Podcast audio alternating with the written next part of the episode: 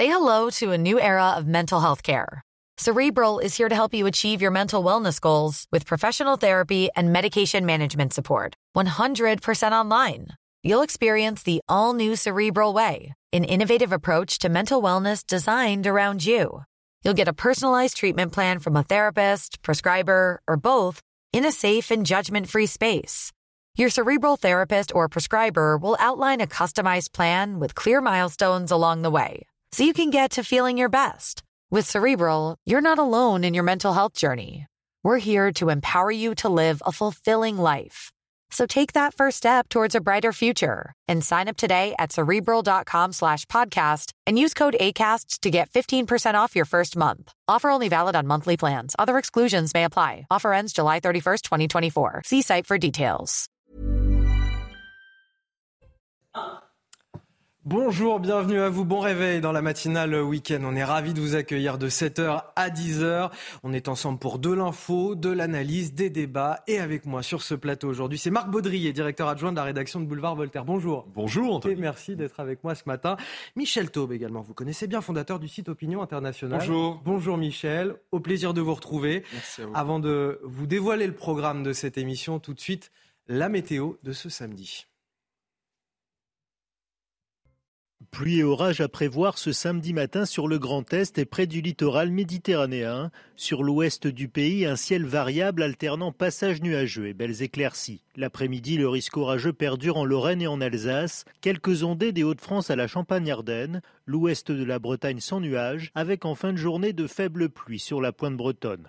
Côté température, elles iront de 13 à 21 degrés du nord au sud dans la matinée, avec 13 à Brest, 16 à Lille, 17 à Bordeaux, et sur la Méditerranée, 20 à Perpignan et 21 à Ajaccio. Dans l'après-midi, les valeurs maximales seront souvent en baisse, avec généralement 21 à 26 degrés sur la moitié nord et 25 à 30 degrés au sud. Et on commence votre journal avec euh, ce cri du cœur d'un père qui réclame la justice pour sa fille. Océane, 21 ans, une jeune fille qui a mis fin à ses jours quelques semaines seulement après avoir déposé une troisième plainte pour viol. Une affaire qui met en lumière avec une terrible cruauté la lenteur de notre appareil judiciaire et le manque de moyens qui va avec. On en parle dès le début de ce journal avec Elisa Lukavski. Faut-il interdire cette manifestation qui se tient aujourd'hui à 15h en soutien à Hassan Iqiyoussen, cet imam qui s'est évaporé dans la nature sous le coup d'un arrêté d'expulsion et d'un mandat d'arrêt européen? L'association qui organise ce rassemblement Place de la République à Paris dénonce une islamophobie d'État. Quant aux défenseurs de la laïcité et des valeurs républicaines, ils s'étranglent aujourd'hui. La préfecture doit-elle réagir? La question sera posée sur ce plateau. Comment éviter les coupures d'électricité cet hiver? L'exécutif appelle à la responsabilité collective. Plus les entreprises, plus l'État sauront gérer leur consommation, moins nous aurons à recourir à des mesures contraignantes, nous dit-on au gouvernement. Le gouvernement qui se veut rassurant par ailleurs, les stocks de gaz sont remplis à 92%. Et on commence donc avec ce témoignage recueilli par nos équipes. La détresse d'un père dont la fille s'est suicidée trois semaines seulement après avoir déposé plainte pour viol. Océane, 21 ans, aurait été victime d'abus sexuels à trois reprises ces deux dernières années. On en parle avec vous, Elisa Lukavski. La dernière plainte, Elisa, remonte au mois de mai. Oui, c'était l'affaire de trop hein, pour euh, la jeune femme originaire euh, de Besançon qui avait déjà été violée lors du Nouvel An 2017. Euh, elle avait porté plainte hein, d'ailleurs pour cette affaire l'an passé. En janvier 2022, elle est victime d'une tentative de viol de la part de son maître d'alternance. Elle se rend à nouveau au commissariat. Et puis il y a eu ce viol le 10 février 2022 de la part de celui qu'elle considérait comme son meilleur ami. Affaire en cours, je suis je, je, je, ne supporterai pas une troisième affaire, je ne supporterai pas une confrontation avec lui. On a vu sa descente aux enfers. Et début mai, elle allait mieux. Elle commençait un petit peu à plus sourire et tout. Elle, nous, elle nous dit, papa, maman, vous allez être fiers de moi, je suis d'accord d'aller porter plainte. Alors on était heureux, mais on s'est dit, chouette, enfin il va payer. Et malheureusement, elle a été au commissariat et elle est revenue, mais décomposée. Elle était encore plus dépressive que le lendemain du viol, je pense elle parlait plus. Alors des analyses sont faites, hein, mais la police lui dit que tant que les résultats ne seront pas tombés, eh bien le suspect ne pourra pas être auditionné. Cette nouvelle pointe, c'est le point de bascule. Derrière, Océane, elle sombre, tentative de suicide, hospitalisation en psychiatrie. La jeune femme est au plus bas et elle met fin à ses jours le 4 juin dernier. On retrouve sur elle un mot avec inscrit Je suis morte depuis le 10 février. Vous n'auriez rien pu faire pour moi. Aujourd'hui, ses parents se veulent être des lanceurs d'alerte hein, euh, sur l'inertie de la justice euh, dans cette affaire. Merci euh, Elisa Lukavski pour ces euh, explications. On a ce père aujourd'hui qui continue donc le combat euh, pour sa fille. Il s'étonne que l'auteur présumé du viol n'ait toujours pas été entendu par la justice, alors que la plainte, je le rappelle, a été déposée le, 16 mai dernier, que la jeune femme a mis fin à ses jours depuis lors. Et surtout, il se veut quelque part comme lanceur d'alerte voilà, sur la lenteur de la justice aujourd'hui en France. Et c'est ça le problème peut-être de fond? Ça serre le cœur, hein, cette histoire. Euh, malheureusement, c'est pas la seule. Il y en a beaucoup, et, euh, c'est vrai que ça repose une fois de plus euh, la réaction de la société vis-à-vis de ce type de d'actes. Et c'est vrai. Déjà, comment on accueille les plaintes Alors là-dessus, c'est ça qui est surprenant parce que c'est vrai que je crois qu'il y a eu quand même beaucoup d'efforts. faits. en tout cas, il y a eu beaucoup de discours pour dire qu'il y a eu des efforts faits pour accueillir ce type de plaintes, les plaintes de femmes abusées, etc., dans les commissariats. Donc euh, c'est surprenant que ce passage au commissariat l'ait déprimé à ce point. On n'en sait pas beaucoup plus. Et, ce qui montre qu'il y a peut-être encore un grand parcours aussi à faire sur la réception de ces plaintes. Euh, cette jeune femme, elle, elle a mis beaucoup de temps à aller euh, déposer cette dernière plainte parce qu'elle se voyait encore broyée par une nouvelle procédure judiciaire. Et, on voit qu'effectivement, et ses parents nous le disent très bien, c'est qu'au retour de cette, de cette plainte qui a été déposée, c'est encore pire qu'au lendemain du viol. En tout cas, c'est l'impression qu'en tirent ses parents aujourd'hui. Non, mais c'est un échec euh, terrible. C'est un échec terrible pour toute la société française. Hmm. C'est un échec terrible pour euh, euh, Emmanuel Macron aussi, qui depuis 2017 avait dit que la cause de la lutte contre les violences faites aux femmes serait la grande cause du premier quinquennat et qu'elle le serait également pour le second qui vient de, euh, de commencer. Euh, donc malheureusement, euh, c'est vraiment dramatique. on a pourtant des exemples. En Espagne, les Espagnols ont mis le paquet dans la lutte contre les violences faites aux femmes. Il y a 25% de, il y a pardon deux fois moins d'homicides, de féminicides en Espagne qu'en France, en rapportant les, en comparant les, en tenant compte de la population des deux pays. Mais pourquoi? Parce qu'en Espagne, il y a une mobilisation gigantesque. D'abord, il y a eu des, manifestations immenses de femmes et d'hommes en Espagne. Il y a eu des lois extrêmement fermes qui ont doté la police, les magistrats de moyens extrêmement forts de lutter contre euh, ces, hommes qui sont euh, si, si violents. Et ça marche. En France, qu'est-ce qu'on a fait? On a communiqué. On a donné un petit peu d'argent aux associations pour tenter, euh, euh, féministes pour tenter de les calmer, mais on n'a pas mis le paquet. Alors oui, on forme les policiers pour mieux écouter euh, les femmes qui portent plainte, mais enfin si on les reçoit dans les commissariats, même de façon plus respectueuse, et qu'un an, deux ans après, il n'y a toujours pas de poursuite pénale, à quoi ça sert? Donc c'est la réalité, c'est qu'on n'a pas fait le, on n'a pas fait ce qu'il faut, et, et ça n'est qu'un exemple parmi beaucoup d'autres de ce que l'État, contrairement à la parole publique ne suit pas et en matière de sécurité, la sécurité des, femmes euh, ne, fait pas le job. On, peut tirer d'ores et déjà aussi des moyens sur euh, des, conclusions sur les manques de moyens justement de la justice. Euh, parce qu'on sait que voilà, les procédures, même les deux premières plaintes que, que cette jeune femme avait déposées, voilà, les procédures ont déjà été à ce moment-là très longues. C'est évidemment, et j'imagine qu'il y aurait moyen de poursuivre l'État en, non-assistance à personne en danger, parce que la réalité, c'est qu'elle avait alerté par ses parents, par ses différents messages sur le fait qu'elle était en danger. Et, c'est vrai que notamment euh, les, mesures de protection des femmes sont extrêmement faibles et fragiles en France. Donc effectivement, c'est un échec complet et je pense qu'il euh, faut vraiment, au-delà de grandes pétitions de principe, grandes causes nationales, vraiment investir et mettre le paquet sur cette cause qui est absolument majeure. Oui, il ne s'est rien passé en fait après la plainte. C'est ce qu'on comprend dans le sujet c'est qu'elle euh, se plaint, euh, la plainte est enregistrée, euh, dans quelles conditions, c'est pas très bien, en tout cas, elle ressort un peu traumatisée, cette jeune femme, et puis surtout derrière, il ne se passe plus rien. Donc c'est impossible en France où ce type de cas, quand même, celui-là des, cas d'abus sexuels, mais aussi d'autres d'autres attaques de toutes sortes, contre les victimes se multiplient. on ne peut pas les laisser comme ça pendant des semaines parce que la justice ne, suit pas, parce que la justice manque de moyens, mais c'est un très mauvais argument. C'est impossible. Il faut absolument que l'État se mobilise pour qu'on donne des réponses à la fois policières et judiciaires très rapides à ce type de victimes. L'impéritie judiciaire en France tue. Autre question ce matin, cette euh, manifestation, cette manifestation en soutien à l'imam Hassan Iqiyoussen. Alors évidemment, avant de, parler de cette manifestation qui se tient à 15h aujourd'hui cet après-midi, cette question, où s'est-il donc caché puisqu'il s'est volatilisé depuis quelques jours, probablement en Belgique selon les autorités, l'imam marocain qui, je le rappelle, est sous le coup d'un arrêté d'expulsion signé par euh, Gérald Darmanin, validé par le Conseil d'État et désormais aussi un mandat d'arrêt européen. On va rejoindre euh, Jeanne Cancard du côté de, de. Bonjour Jeanne, vous êtes donc dans le département du Nord. C'est là que se trouve la, demeure familiale d'Assani Kiusen. Et vous avez pu vous entretenir avec des membres de sa famille. Et que vous ont-ils dit exactement?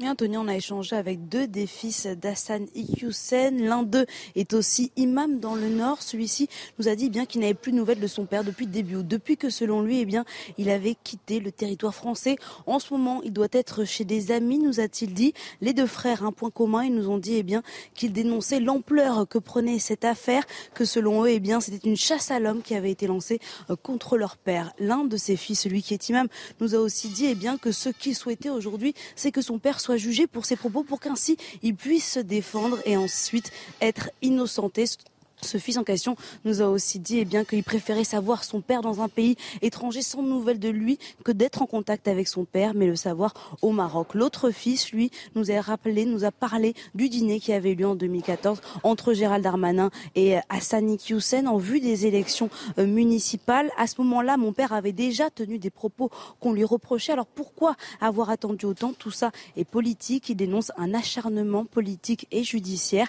Les deux frères qui nous disent qu'ils espèrent qu'aujourd'hui leur père voit bien, qu'ils ont quelques nouvelles, qu'ils ont pu avoir des nouvelles via l'intermédiaire de leur avocate, c'est ce qu'ils nous ont expliqué. Et l'un des deux frères nous a aussi dit que possiblement il pourrait Hassan Hussein pourrait s'exprimer euh, prochainement, mais que d'ici là, il se protège. Mon père n'est pas un criminel, a-t-il martelé.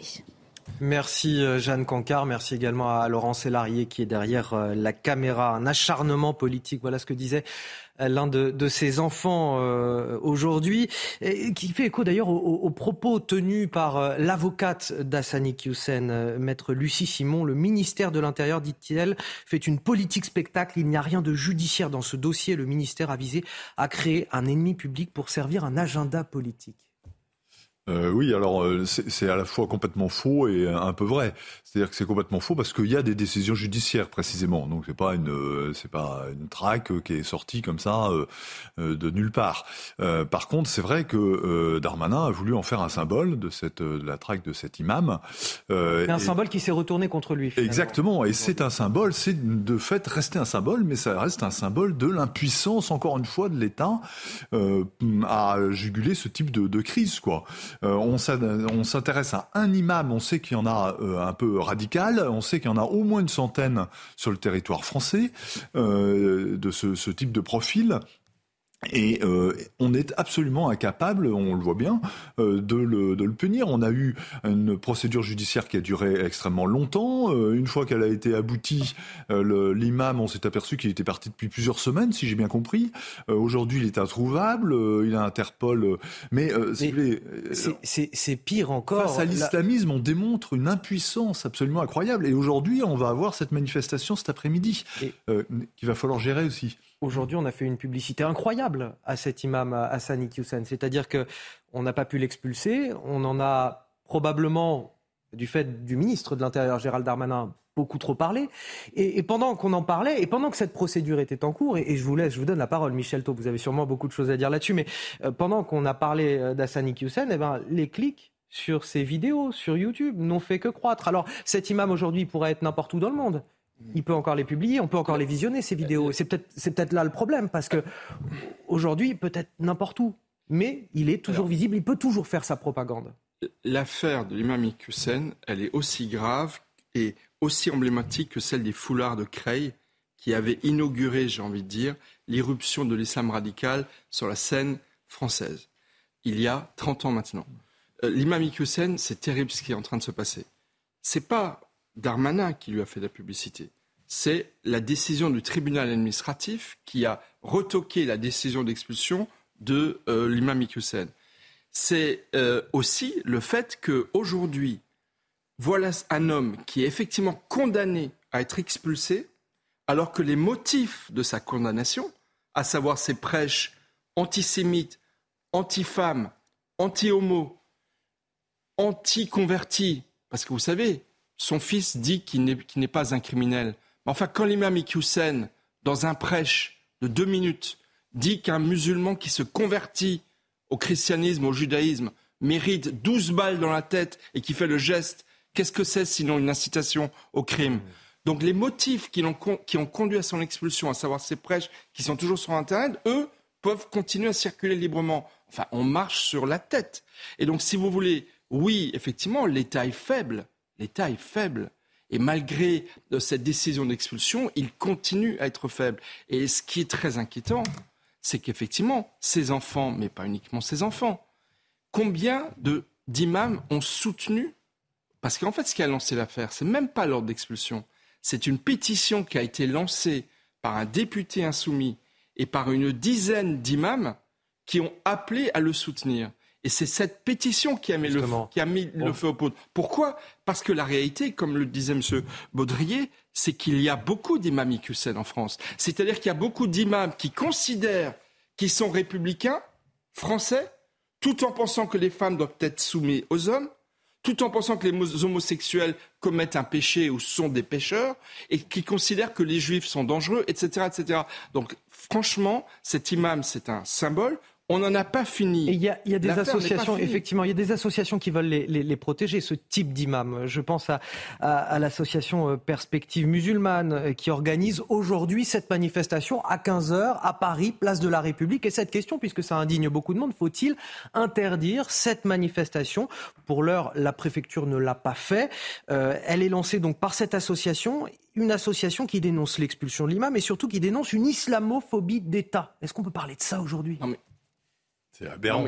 ça fait partie du, cela dit, de l'arsenal euh, euh, langagier euh, et argumentaire de, des islamistes. Hein, bon, donc ça c'est assez habituel qui veuille manifester, c'est la liberté de, manifester en France. Hein. Je sais qu'il y a beaucoup d'opposants à cette manifestation. Moi, aujourd'hui, on a les, autorités qui parlent de, potentiels troubles à l'ordre public. et euh, pour l'instant, euh, voilà. Alors potentiel trouble, on verra. Mais enfin, en attendant, moi, je trouve qu'elle aurait une vertu cette manifestation, c'est de montrer aux Français qui en ont toujours besoin euh, le visage de l'islamisme un peu à découvert. Moi, je serais content de voir qui défile.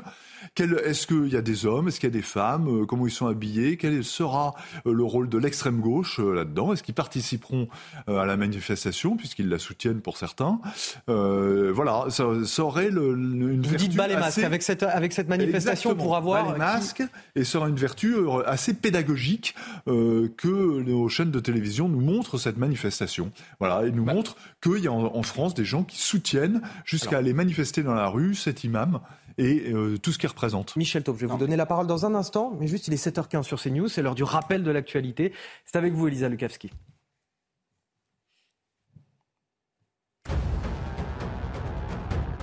Les funérailles de Mikhail Gorbatchev se déroulent aujourd'hui à Moscou. Une cérémonie à minima hein, pour celui qui était le dernier dirigeant de l'Union soviétique. Le président Vladimir Poutine n'y assistera pas. Grande figure politique du XXe siècle, Gorbatchev a précipité malgré lui la chute de l'Empire soviétique. L'Ukraine aurait frappé une base russe hier soir. C'est la base d'Ernegodar, non loin de la centrale nucléaire de Zaporizhia, qui aurait été touchée selon l'armée euh, ukrainienne. Une frappe qui aurait visé euh, des systèmes d'artillerie russe. Objectif Lune 2. Euh, la NASA va à nouveau essayer cet après-midi de lancer sa méga fusée vers la Lune. Après une tentative ratée en début de semaine, la mission test Artemis pourrait donc enfin démarrer 50 ans après le dernier vol du programme Apollo. La capsule Orion n'aura personne à son bord et doit permettre de vérifier que le véhicule est sûr pour la présence de futurs astronautes. Décollage prévu à 14h17. Et puis Bruno Retailleau, candidat à la présidence des Républicains, annonce faite hier hein, par le patron des sénateurs euh, LR qui a affirmé que beaucoup lui ont demandé de se présenter en l'absence de Laurent Wauquiez. Il a évoqué dans les colonnes de nos confrères du Figaro sa faculté à fédérer sur une ligne populaire et patriote. L'élection du président des Républicains aura lieu le 3 décembre prochain. Allez, un mot de Michel Taube euh, sur euh, cette manifestation soutien à Hassan Iqiyoussen, qui est doublée aussi d'une cagnotte, hein, je le rappelle, 60 000 euros euh, pour Hassan Iqiyoussen. Des organisateurs qui estiment qu'il ne cesse de diffuser un message de paix, d'amour, de tolérance et de vivre ensemble. Voilà ce qu'ils disent d'Hassan oui, C'est faux, justement, c'est faux. Hassan Iqiyoussen est un monsieur qui est raciste, qui est antisémite, qui est sexiste, qui est homophobe. Donc si des, les homophobes, les antisémites, les sexistes veulent se rassembler cet après-midi à 15h pour soutenir un imam qui, a ses, euh, qualificatifs, eh ben, qu'ils en prennent le risque. Mais effectivement, je pense que le droit est trop faible. Je suis, je considère véritablement que sans abuser du terme, qu'on est en guerre contre l'islam radical, ah. pas contre l'islam. Il faut interdire cette manifestation cet après-midi. Contre cette conception de l'islam qui est une conception rigoriste. La conception de l'imam Hussein ne va pas avec la République française. Et cette manifestation cet après-midi, il faut l'interdire ou pas Moi, je pense qu'il faudra l'interdire, mais qui, que, les, que la préfecture l'interdise et qu'ils aillent ensuite porter plainte contre cette interdiction. Moi, je pense que euh, on ne peut pas rester faible face aux attaques incessantes de, de, ce genre d'imam. Et j'ajoute J'ajoute, et c'est le dernier mot parce qu'on j'ajoute qu'il faut faire interdire par YouTube, il faut faire retirer par YouTube. Ah mais oui, c'est la question que je posais tout à l'heure, bien sûr. Antisémite, homophobe et c'est peut-être là, c'est peut-être là le plus important dans cette affaire, effectivement. Sa doctrine continue à prospérer sur Internet. On vous parle ce matin de ces jeunes qui se sont aussi engagés dans un combat pour la laïcité et la défense des valeurs républicaines. C'est justement en lien avec ce sujet qu'on traitait juste avant. Ils sont lycéens ou étudiants. Et ils ont eu le déclic. Un déclic provoqué par exemple par l'assassinat de Samuel Paty ou les attentats de Charlie Hebdo. Seulement voilà, ce combat, ces prises de position leur valent aujourd'hui des injures, des menaces, des agressions. Et nous sommes en liaison ce matin avec euh, Floriane Gouget. Bonjour Floriane. Merci d'être avec nous. Euh, vous êtes euh, étudiante en lettres modernes et présidente de l'association Dernier Espoir, une association pro-laïcité. Ça fait, si je ne me trompe pas, deux ans qu'elle existe, votre association. Euh, on va en parler dans un instant, mais d'abord, je voudrais revenir euh, sur ces menaces euh, dont je parlais à l'instant et dont vous faites l'objet. Elles sont de quelle nature, ces menaces, aujourd'hui? Alors, elles sont la plupart du temps, je les reçois via les réseaux sociaux. après, c'est manifeste aussi dans ma vie quotidienne, notamment à l'université, notamment lorsque je prends les transports en commun quand simplement, voilà, ça m'est arrivé d'être prise à partie. Alors, jusqu'ici, heureusement pas physiquement, euh, mais effectivement, euh, effectivement, oui, elle se manifeste un peu dans tous les, aspects de, ma vie quotidienne. Vous portez plainte euh, très régulièrement, Floriane Gouget, contre ces menaces? Ah oui, oui, je, oui, je dépose plainte. Alors, la fréquence, c'est un peu compliqué à, à évaluer, mais, mais plusieurs fois par an, c'est sûr. Et, et presque, oui, presque, si je devais donner une fréquence, ce serait tous les deux ou trois mois parce que voilà, je, je, ne dépose pas plein. Enfin, je, si je vais, si je devais euh, venir par menace, je serais tous, les deux jours, mais, euh, mais effectivement, voilà, je, je dépose régulièrement ça. Alors, Floriane Gouget, on va continuer notre conversation dans un instant parce qu'on a un petit souci avec euh, votre micro et on vous entend, pour ne rien vous cacher, assez mal en plateau. Donc je vais faire un tour de table sur euh, la situation qui, vous concerne et on vous reprend dans un instant dès que le problème de son est réglé. Euh, Marc Baudrier, aujourd'hui, défendre la laïcité, c'est finalement presque un, gros mot, la laïcité. on s'expose à des dangers quand on décide de défendre les valeurs républicaines face aux attaques qui leur sont faites. Oui, je crois qu'il faut mettre les choses sur la table. Derrière cette euh, bataille sur la laïcité, c'est la bataille contre l'islamisme. Hein. on rejoint le premier sujet. Euh, et donc, euh, parce que les ennemis de la laïcité, il n'y en a pas énormément hein, de, de, type. Il n'y a pas donc les protestants ou les catholiques ou les juifs ne sont pas des menaces pour la laïcité aujourd'hui en France. donc, parce qu'ils la respectent. Parce, qu'ils en respectent le principe. Absolument. contrairement à, une branche de plus en plus importante de, l'islam radical. Absolument. Et donc euh, les islamistes et l'islamisme a bien compris euh, la direction de cette lutte contre la laïcité. évidemment, on se, on se confronte là euh, au résultat d'une immigration incontrôlée qui fait que cette, ces islamismes prospèrent dans une communauté musulmane qui n'est pas toute islamiste, évidemment, bien loin de là, heureusement, mais qui reste un champ d'investigation et de, et de, conversion pour ces islamistes, et donc un danger majeur et croissant pour la France. On va retrouver Floriane Gouget, avec qui on a rétabli une connexion audible désormais. Merci à vous.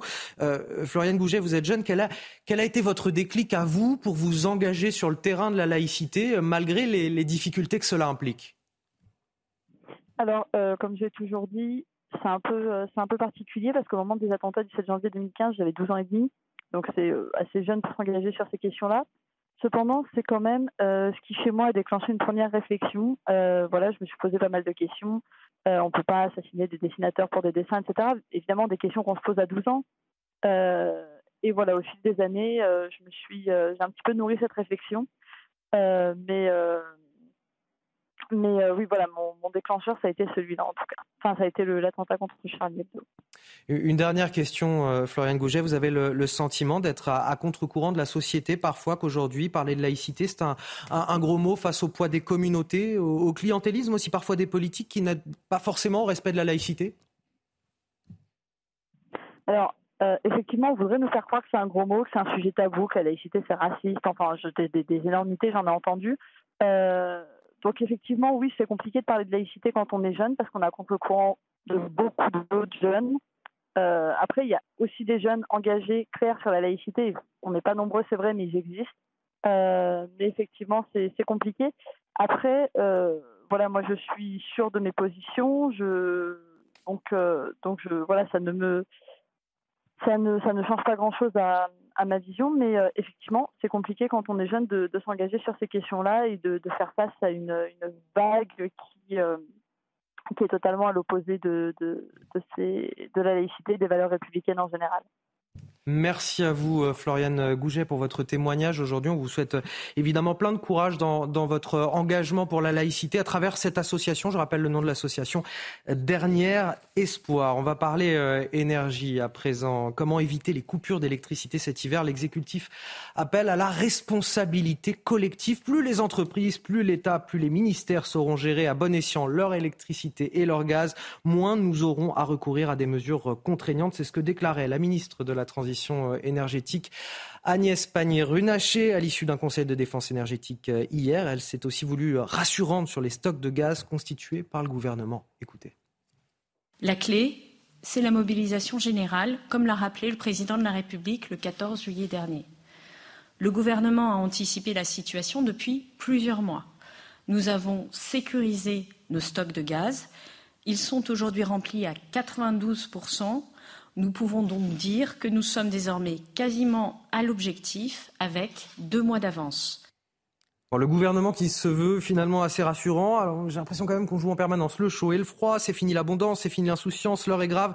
Mais en même temps, on est là. Tout va bien, on va gérer, ça va bien se passer. Et grâce à nous, on s'en sort. C'est un petit peu le, sentiment qu'on a avec. C'est de, du en même temps macronien où un jour on dit euh, blanc et le lendemain on dit noir. Mais, mais, mais voilà, j'espère que la ministre dit vrai. J'espère qu'ils ont anticipé parce que pendant l'été, on l'a vu avec les incendies et sur d'autres problèmes, euh, il y a un peu un, procès en manque d'anticipation de la part euh, qui est faite euh, au pouvoir public. Donc là, il y a à la fois un problème de pénurie et puis un problème de prix. Enfin, moi, ce qui m'inquiète le plus, j'espère qu'il ne va pas y avoir des coupures dans les ménages de gaz et d'électricité, mais, mais le prix, la flambée des prix, elle est absolument hallucinante. Et je pense que la réalité des chiffres qui nous sont donnés, les Français se rendent bien compte dans leur porte-monnaie qu'elle est malheureusement beaucoup plus grave. Mais allez, prenons au mot la ministre et espérons qu'elle a bien anticipé, comme elle le dit comme l'État a anticipé, comme elle le dit, euh, euh, sur les pénuries euh, annoncées de gaz. Et, alors Marc Baudrier, pour, pour finir, toujours autour de cette question, mais cette utilisation du Conseil de défense habituellement réservé aux, questions de sécurité, qui a été appliquée sur la crise sanitaire, mais maintenant sur la crise énergétique. Certains disent aujourd'hui le huis clos d'un Conseil de défense est la démonstration, le symbole d'un exercice solitaire du pouvoir. C'est une façon de se mettre en scène, de faire de l'ultra-présidentialisme. Est-ce que vous avez eu ce sentiment, vous, en, en écoutant les conclusions hier de ce Conseil de défense?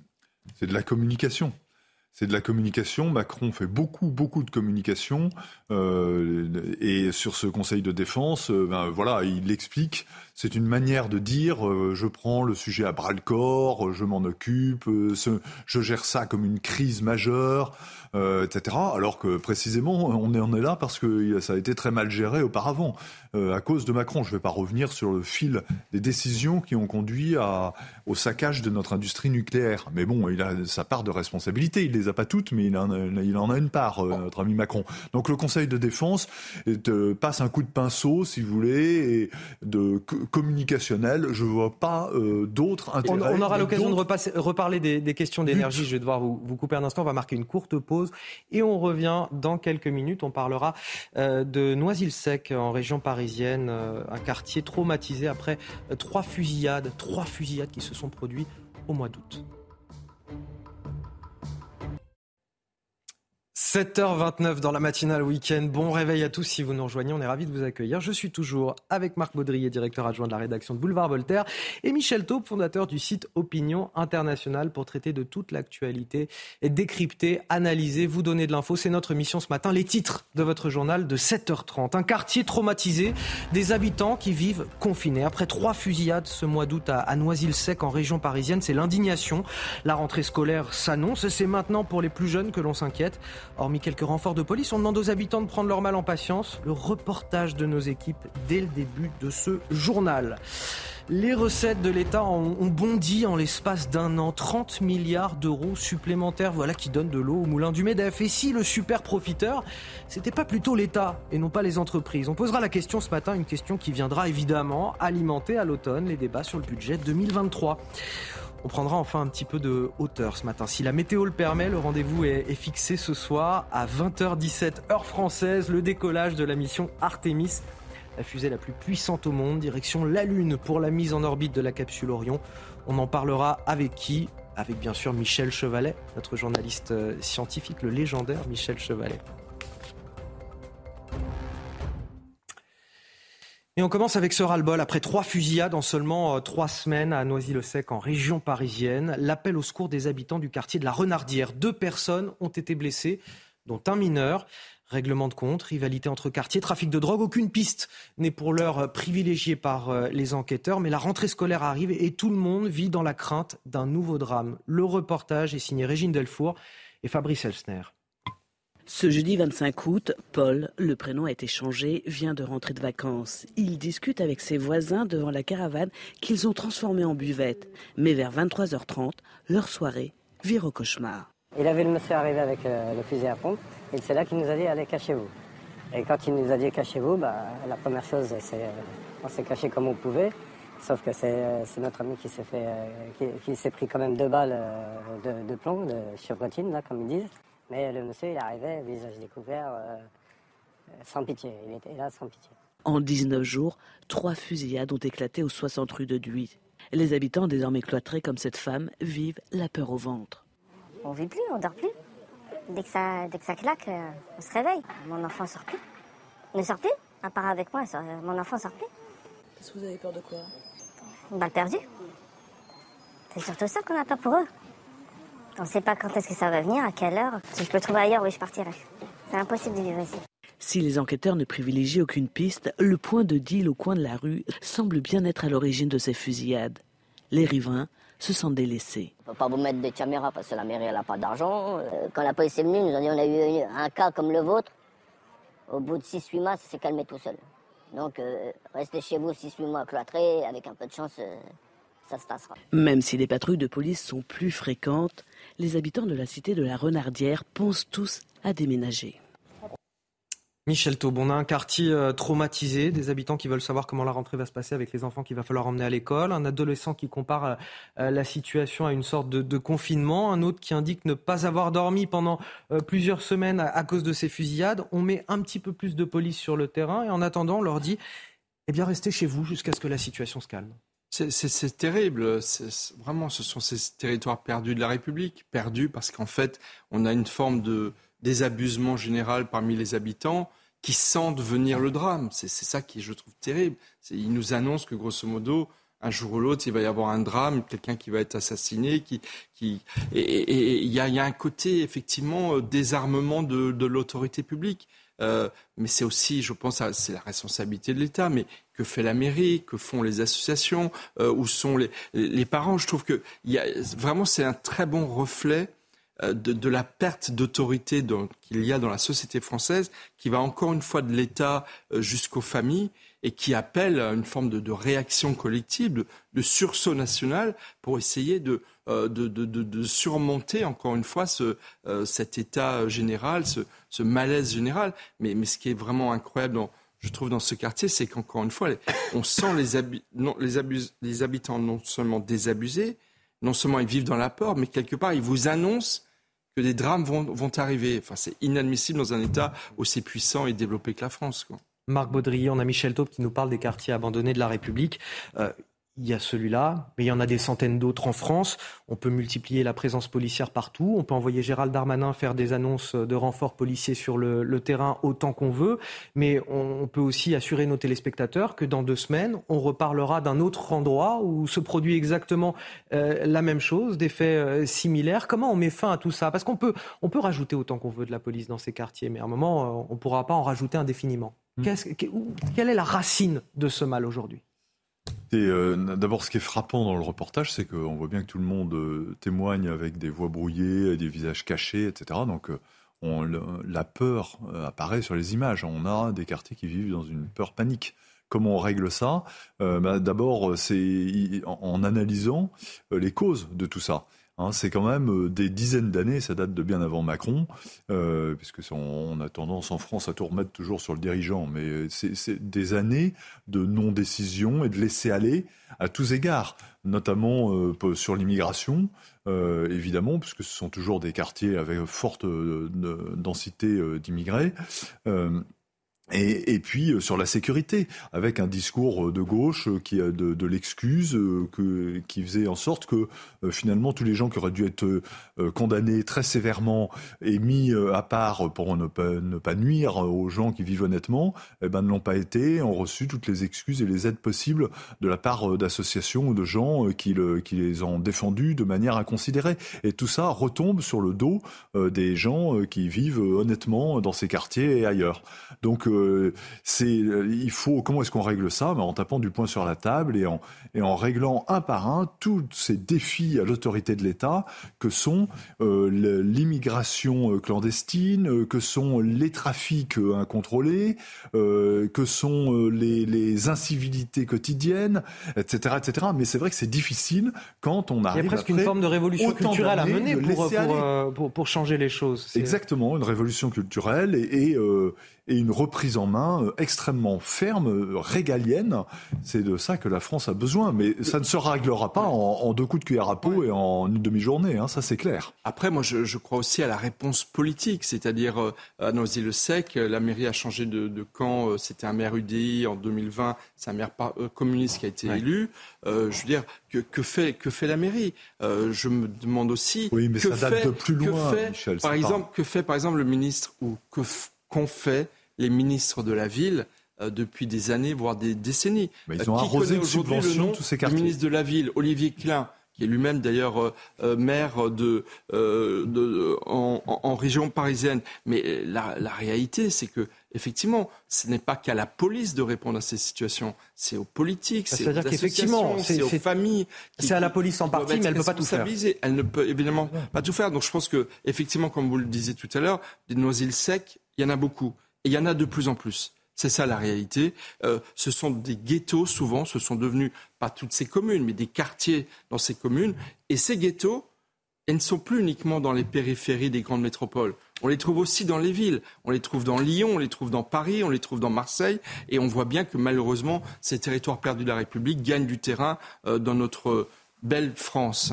Allez, autre signe de ce que certains appellent un ensauvagement de notre société, les agressions d'élus qui se multiplient, et notamment les maires des petites communes. Pourquoi? Bah Parce qu'ils sont souvent les, tout premiers à intervenir lorsqu'il y a un, problème, et c'est eux qui prennent. C'était le cas cette semaine de William Pelletier, c'est le maire de, de Châteauneuf-sur-Cher. Il a été violemment agressé par un jeune homme de 19 ans. Il a été interpellé, ce jeune homme, jugé en comparution immédiate. Le verdict, 4 mois de prison avec sursis probatoire, 105 heures de travail d'intérêt général. La justice est-elle assez ferme? C'est la question que je voulais vous poser. Vous avez déjà donné la réponse. Mais d'abord, je vous propose d'écouter la, réaction du maire euh, William Pelletier, euh, qui lui est malgré tout de bonne composition. Regardez. Il a pris 4 mois de prison avec euh, sursis, 18 mois de, de surveillance, je vais dire, du travail d'intérêt général. Voilà. Et puis j'ai demandé est-ce qu'il y ait un suivi médico-psychiatrique parce que c'est pas normal qu'à 19 ans on se, on se permette de faire des choses comme ça gratuitement, euh, c'est trop simple. Euh, je ne sais pas si on lui avait mis trois ans de prison ferme, si ça aurait été arranger les choses. Je pense que c'est un jeune qui a 19 ans, il faut réfléchir, lui n'a pas réfléchi. on est des adultes, même si, voilà, il faut réfléchir. On a, j'ai pas envie de, de gâcher la vie de ce gamin. Je rappelle aussi, euh, parce que ce n'est pas précisé dans cette interview, le contexte de cette agression. Le jeune homme est venu se venger du maire parce qu'en juin dernier, ce maire euh, lui avait dit, voilà, vous mettez le bazar dans un camping, euh, il était avec ses amis, ce jeune, il, voilà, il mettait le bazar. Et, et, ce maire était venu avec son adjoint, il l'a houspillé, lui a dit de jeter ses ordures. Et juste à cause de ça, il n'a il a rien fait d'autre, le maire. Il n'a pas porté plainte ou quoi que ce soit. Enfin, il s'est rien passé de plus. Le jeune homme l'a menacé de mort. Et puis finalement, quelques mois plus tard, il le retrouve, il lui donne un coup de poing dans la figure. Il l'agresse violemment. Non, mais c'est dramatique. Je, je pour vous dire le, niveau de violence de notre société pour rien, pour absolument rien. Mais si vous voulez, ça fait partie de, de ces signaux faibles qui deviennent des signaux extrêmement forts. Et, moi, je salue la compassion du, maire victime de cette agression. il est gentil. Mais la hein. réalité, il ne voulait pas de prison ferme pour ce jeune homme. Il dit il n'a pas réfléchi. Je, ne veux pas gâcher la vie de ce gamin. Je, respecte. C'est tout à son honneur d'un point de vue moral, mais en termes d'ordre public et en termes de fonction préventive de la de peine. de signal, de signal que Non, mais surtout, à quoi ça sert la justice pénale? À quoi ça sert? Ça sert à prévenir de nouveau comportement comme celui-là.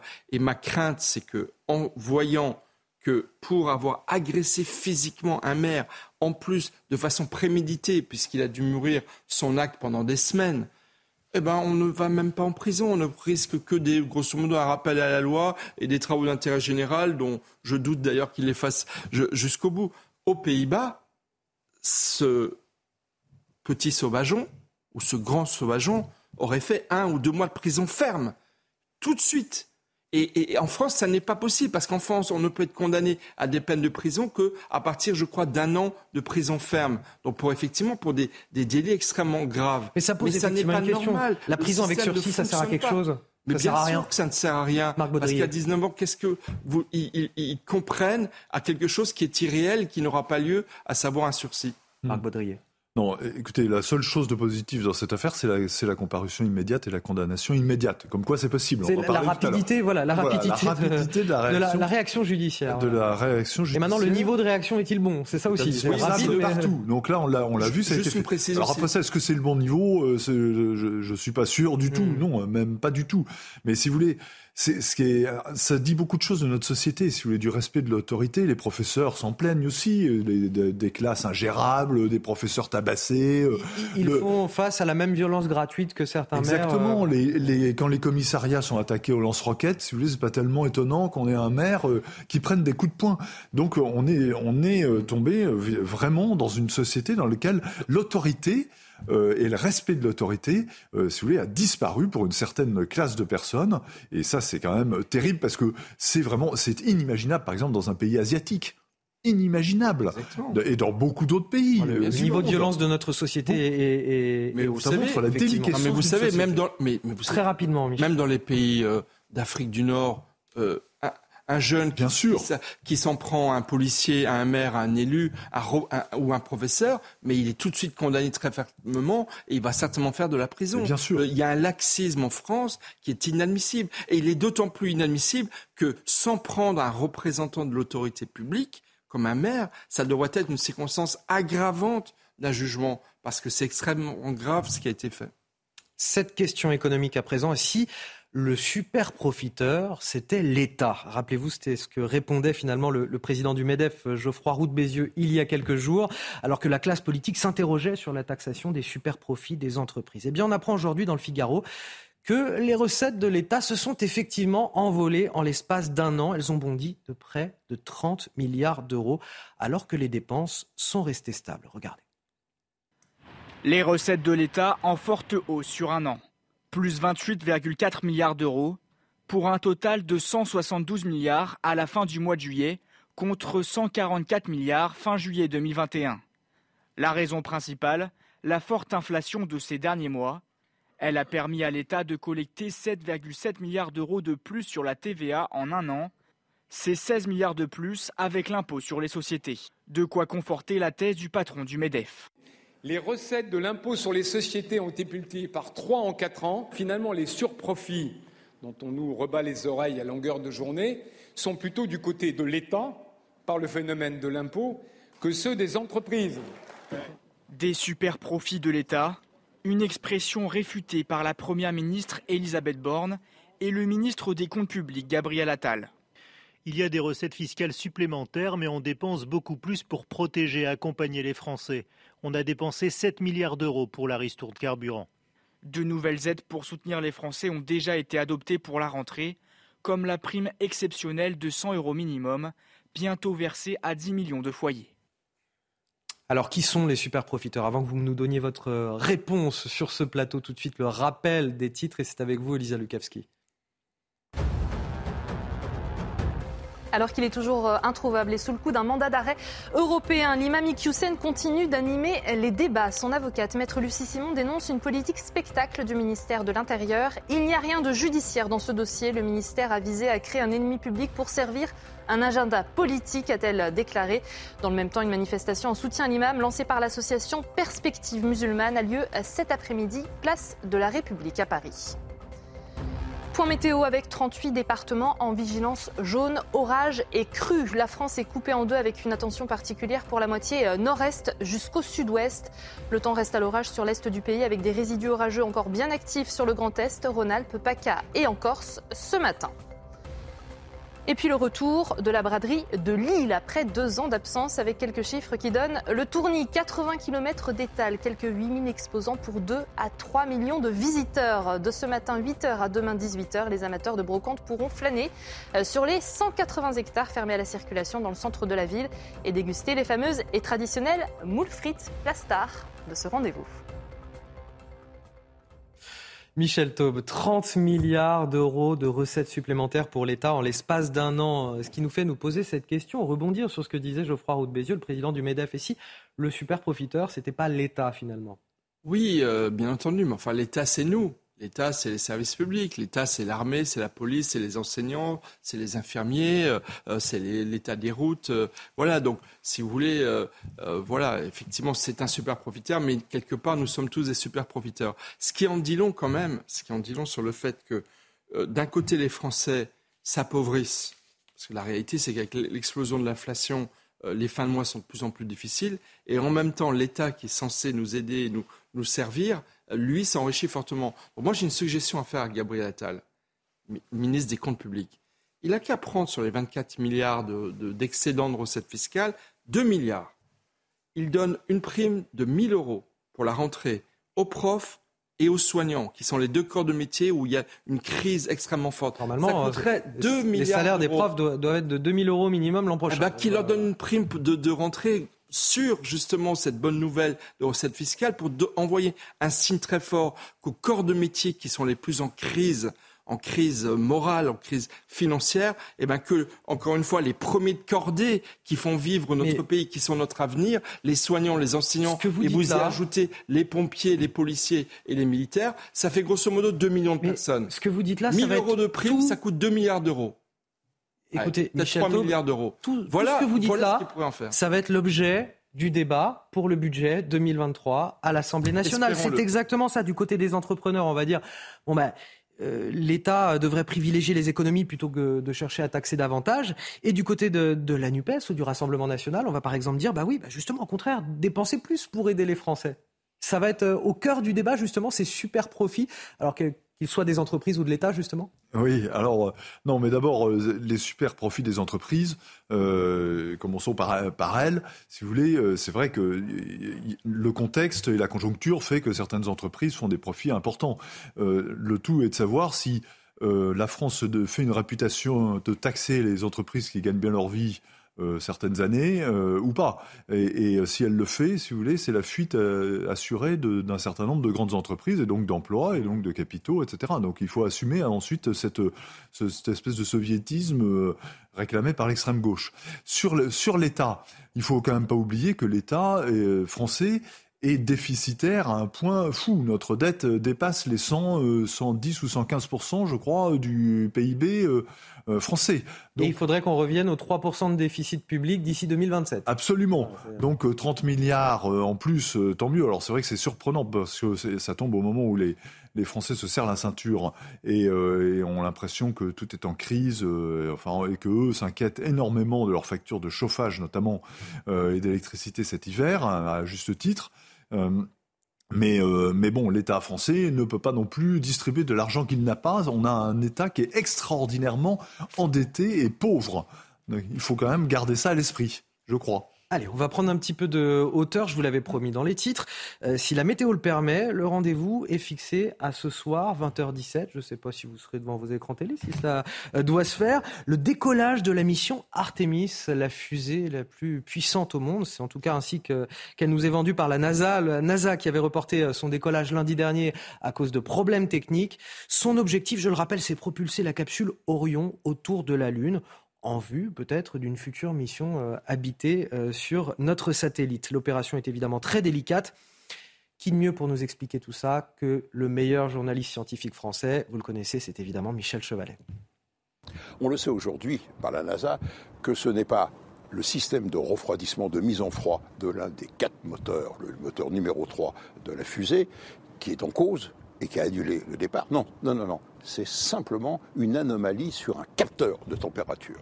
Donc, réparation effectuée. Le prochain tir a lieu donc samedi. La météo est favorable à 20h17, bien sûr, en direct sur CNews. Juste un tout petit détail. La fenêtre de tir est, vous le savez, de deux heures. Mais dans ces deux heures, il peut y avoir des petites interruptions, des petits trous dans lesquels on ne peut pas tirer. Des petits trous de quelques minutes. Pourquoi? Eh bien, tout simplement parce qu'à ce moment-là, vont passer sur des orbites basses des satellites de télécommunication ou bien des débris spatiaux. Allez, un mot de sport, on va parler Formule 1. Première journée qui se termine ici à Zandvoort, Franck Montagny. Une première journée qui a vu les Mercedes dominer la première séance d'essai libre avec le meilleur chrono pour George Russell devant Lewis Hamilton. Les Ferrari cet après-midi, mais surtout, surtout, fait marquant les difficultés de euh, Max Verstappen, euh, trahi par sa boîte de vitesse ce matin et huitième chrono cet après-midi. Ça c'est incroyable hein, parce qu'on est quand même sur ces terres. Toutes les tribunes, elles sont orange aux couleurs de Max Verstappen. Tout le monde porte les casquettes de Max. En fait, bref, c'est pas compliqué. C'est son circuit, c'est son environnement. Et pourtant, c'est une des rares fois on ne le voit pas dans le top 5. Tout simplement, c'était assez difficile pour lui. Il n'a pas trouvé le rythme. Alors, cette première séance, elle a été handicapée parce qu'il a, perdu la boîte de vitesse. Donc, forcément, il n'a pas pu rouler et s'adapter au circuit. C'est un circuit qui est peu utilisé. Et pendant la deuxième séance, ils n'ont pas trouvé les réglages parce que lui, comme Perez, ça n'a pas fonctionné. On verra si ça fonctionne demain, si on arrive à remettre les choses dans, dans l'ordre pour Max Verstappen, le champion du monde. En titre, rendez-vous à partir de 14h40 sur Canal Plus Sport pour la séance de qualification. Merci Marc Baudrier, merci à vous Michel Taube. Restez avec nous sur CNews, la matinale week-end continue à 8h dans un instant. Notre focus sur les centres d'appel du SAMU débordés par les appels. À tout de suite.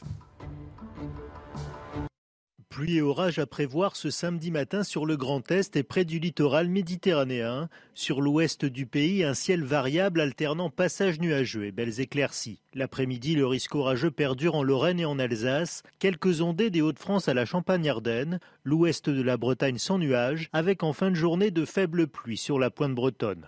Côté température, elles iront de 13 à 21 degrés du nord au sud dans la matinée, avec 13 à Brest, 16 à Lille, 17 à Bordeaux. Et sur la Méditerranée, 20 à Perpignan et 21 à Ajaccio. Dans l'après-midi, les valeurs maximales seront souvent en baisse, avec généralement 21 à 26 degrés sur la moitié nord et 25 à 30 degrés au sud.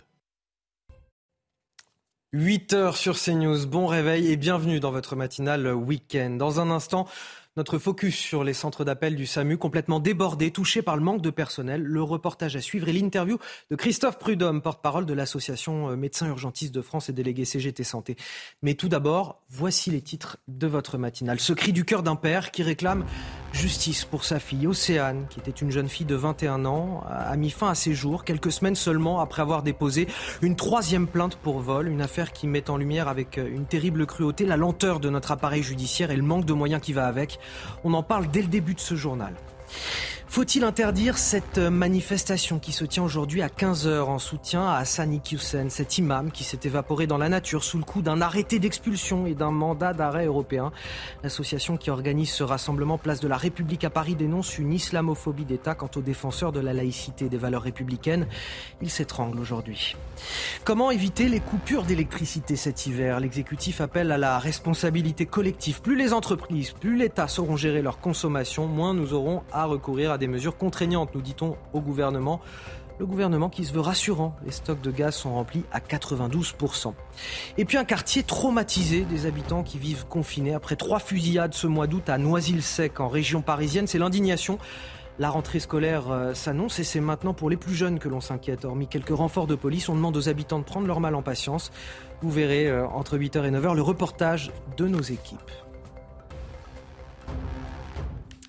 Notre focus à présent sur les centres de régulation du SAMU qui croulent sous les appels en cause. Le ministre de la Santé, François Braun, qui a appelé cet été les, Français à appeler le 15 avant de se rendre aux urgences. L'objectif était évidemment de désengorger euh, euh, les services d'urgence, mais l'effet pervers, c'est qu'il manque de médecins régulateurs au téléphone pour traiter les demandes. Et cet été, eh bien, certains ont pu attendre plus d'une heure avant d'avoir une réponse. Illustration à Bordeaux avec Jérôme Rampenou. Le SAMU, bonjour. Qu'est-ce qui se passe au centre 15 à Bordeaux, les appels s'enchaînent. Ici, depuis la mi-mai, l'activité a fortement augmenté, reconnaît le professeur Philippe Revel, chef du pôle urgence. Elle est variable d'un moment à l'autre. Elle est de l'ordre d'une quinzaine de pourcents quand même, hein, ce qui est significatif, notamment en début de soirée, euh, puisque maintenant on incite le soir, mais aussi une partie de la journée, les patients à, venir euh, à faire le 15 avant de venir aux urgences. La pression est double. Il n'y a pas que l'augmentation des appels qui est en cause. Euh, beaucoup de services d'urgence aussi ont eu des difficultés de fonctionnement cet été et nous demander de limiter leur leur euh, venue ou d'appeler avant d'envoyer les patients. Donc on a, on a prolongé les, les appels euh, pour trouver des places et pour essayer d'organiser au mieux la filière des patients. Pour les syndicats, le personnel qui travaille à la régulation du centre 15 ne pourra pas tenir à ce rythme. On a énormément de, départs, de burn-out, euh, des gens qui ne reviendront même plus en tant qu'ARM, des gens qui, euh, qui, sont épuisés professionnellement, des médecins aussi, médecins urgentistes. Ce sont les mêmes hein, qui tiennent le service d'urgence et qui tiennent le, SAMUS mur. Et nous, on les voit hein, sortir de régulation après 6 heures de régulation. Ils sont euh, extrêmement fatigués, extrêmement épuisés et ils ne, tiendront pas au centre 15 de, de cette façon-là. Pour le professeur Philippe Revel, il faudrait au centre 15 4 à 5 personnes de plus pour que le service ne soit plus sous pression. Et avec nous en liaison, Christophe Prudhomme. Bonjour. Euh, vous êtes euh, porte-parole de l'Association Médecins Urgentistes de France. Merci d'avoir accepté notre invitation. Euh, ce constat terrible qu'on fait dans ce reportage et là qui se déroule à, Bordeaux, c'est ce que vous avez pu constater, vous, dans toute la France cet été? Oui, alors c'est variable d'un SAMU à l'autre, mais ce qui est intéressant dans votre reportage, c'est que ça se situe à Bordeaux à Bordeaux, là où euh, le dispositif de régulation de l'accès aux urgences s'est mis en place, avec un ministre qui se félicitait euh, du bon fonctionnement du système. Et là, on voit que entre ce que dit le ministre et la réalité de ce que vivent les professionnels, écoutez, il y a, il y a un précipice. Il y a, je, je, ne sais pas comment qualifier les choses, mais euh, voilà, j'avais déjà dit que euh, le, ministre mentait sur quand il, expliquait qu'il n'y avait aucun service d'urgence fermé, ce qui n'est pas le cas. Il y a des services qui ferment brutalement. Et ce qu'il faut comprendre, c'est que au-delà du nombre d'appels, c'est le temps passé pour chaque appel qui compte. Quand vous donnez un conseil, vous voyez, quand c'est euh, une pathologie grave, euh, là, ce qu'on appelle la régulation, le, temps d'interrogation euh, du, du, patient, de son entourage est assez bref. Quand effectivement il faut rassurer les gens pour qu'ils ne viennent pas aux urgences parce qu'il y a plus d'inquiétude que de, que de gravité réelle, il faut parfois rester au téléphone 10 minutes. Un appel, c'est 10 minutes pour rassurer le patient, puisque le critère de qualité, c'est que le patient ou son entourage soit rassuré, satisfait, et aussi que le médecin soit rassuré et satisfait donc voilà, donc tout ça, ça a été mis en place dans la précipitation, dans un système sous tension, et on a dans les SAMU euh, exactement le même phénomène que celui que l'on constate dans l'ensemble de l'hôpital aujourd'hui, c'est-à-dire des gens qui craquent, épuisés, épuisement professionnel et des missions. On manque un dernier mot, Christophe Prudhomme, un, dernier mot pour bien comprendre qu'est-ce que vous attendez aujourd'hui de la part du gouvernement. Mais écoutez, une, une véritable prise en compte de ce qu'on réclame depuis 2019 dans les services d'urgence et pour l'ensemble de l'hôpital. C'est un grand plan de formation et d'embauche à l'hôpital. Et pour ça, vous savez, on a deux euh, euh, demandes de revendication. La fin de Parcoursup pour les écoles professionnelles, parce que c'est une catastrophe. Les gens arrivent par défaut dans ces écoles et abandonnent au bout de quelques mois. Et surtout, on veut ce qu'on appelle des contrats d'études. C'est-à-dire, dès que les gens rentrent à l'école, ils sont payés au SMIC pendant leurs études et sont déjà préaffectés sur les postes où aujourd'hui on manque de personnel, on les a identifiés. Il pose 100 000 personnes en Merci plus aujourd'hui. Merci à, vous, euh, Christophe euh, Prudhomme. On manque de temps malheureusement pour en parler euh, davantage. restez avec nous sur CNews. La matinale week-end continue dans un instant avec Gabriel Cluzel et Guillaume Perrault pour le face-à-face. face à face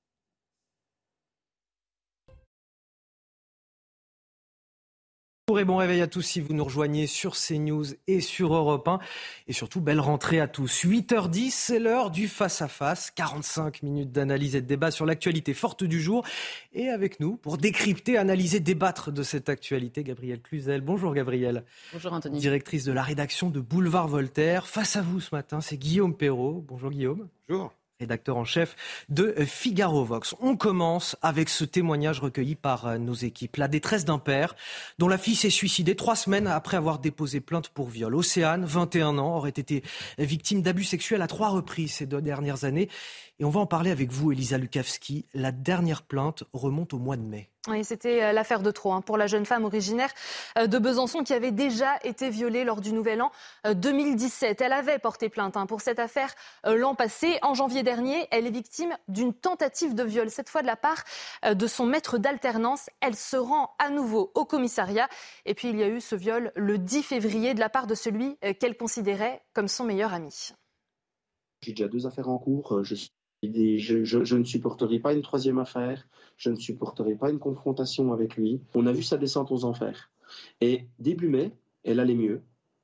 Elle commençait un petit peu à plus sourire et tout. Elle, nous, elle nous dit, papa, maman, vous allez être fiers de moi, je suis d'accord d'aller porter plainte. Alors on était heureux, mais on s'est dit, chouette, enfin il va payer. Et malheureusement, elle a été au commissariat et elle est revenue, mais décomposée. Elle était encore plus dépressive que le lendemain du viol, je pense elle parlait plus. Alors des analyses sont faites, hein, mais la police lui dit que euh, tant que les résultats ne seront pas tombés, eh bien le suspect ne pourra pas être auditionné. Et cette nouvelle plainte, eh bien c'est le point euh, de bascule hein, pour Océane. Derrière, elle sombre, tentative euh, de suicide, hospitalisation en psychiatrie. La jeune femme est au plus bas. Elle met fin à ses jours le 4 juin. On retrouve sur elle un mot avec inscrit Je suis morte depuis le 10 février. Vous n'auriez rien pu faire pour moi. Aujourd'hui, eh bien ses parents se veulent être des lanceurs d'alerte hein, sur les lenteurs et l'inertie de la justice, notamment dans cette affaire. Merci Elisa Lukavski pour ces explications. On a ce père, Gabriel Cluzel, aujourd'hui qui continue le combat pour sa fille. Il s'étonne que l'auteur présumé du viol n'ait toujours pas été entendu par la justice alors que la plainte a été déposée le 16 mai dernier et que la jeune femme a, depuis lors mis fin à ses jours. Et surtout, il se veut, et on vient de l'entendre, comme un lanceur d'alerte euh, quelque part sur l'état de la justice en France. Oui, alors c'est vrai que déjà, on peut dire qu'il n'y a pas pire épreuve pour des parents que ce qu'ils vivent et on comprend, euh, on comprend leur souffrance. Euh, mais c'est vrai que le cas de leur fille est assez emblématique de, euh, du, du, du, dysfonctionnement de la justice et le mot est faible. et il faut comprendre que quand la justice est lente ou quand la justice est laxiste et quand la justice ne fait pas son travail, les premières victimes, ce sont les femmes. Pourquoi ce sont les femmes? Eh bien parce que euh, la justice est là euh, pour euh, contrevenir à la loi du plus fort. Donc je sais qu'aujourd'hui c'est un gros mot de dire cela et pourtant c'est une réalité, voire un truisme. la force physique n'est pas du côté de la femme. Et quand donc quand la, société n'est pas pacifiée, ce sont les femmes qui en souffrent. Et moi j'ai été personnellement très surprise de voir que de nombreuses femmes se sont succédées au poste de, de garde des sceaux, de ministre de la Justice, et que finalement rien n'a réellement euh, avancé sur ces sujets-là. Alors il y a une question de moyens, c'est vrai, euh, je vous y reviendrai sûrement, euh, mais il y a une question de, volonté politique, euh, c'est évident, euh, et, je crois que dans ce registre, il y a beaucoup à faire, et c'est vraiment euh, très surprenant, encore une fois, que des femmes ne s'en soient pas saisies, et Océane en est malheureusement un éclatant symbole. Et cette dernière plainte qui a été déposée par Océane, elle a mis beaucoup de temps à la déposer parce qu'elle était déjà broyée par les autres procédures judiciaires, et certaines d'entre elles qui étaient en cours. Aujourd'hui, est-ce qu'on peut remettre aussi en question euh, la façon dont sont accueillies euh, les femmes victimes de violences dans les commissariats, peut-être, puisqu'on entendait le père de cette jeune fille dire, euh, bah voilà, quand elle est revenue, quand elle a déposé plainte, elle est revenue, elle était encore plus déprimée, selon lui, qu'au euh, lendemain du viol qu'elle a subi en février dernier. D'abord, nous éprouvons tous une, immense compassion pour l'épreuve qui n'a pas d'équivalent que subissent ses parents. C'est une évidence, mais il faut, comme l'a fait Gabriel, le rappeler d'abord. Ensuite, sur les faits, je, ne connais pas le détail de, l'instruction qui est en cours. On ne peut pas se prononcer sur les faits eux-mêmes.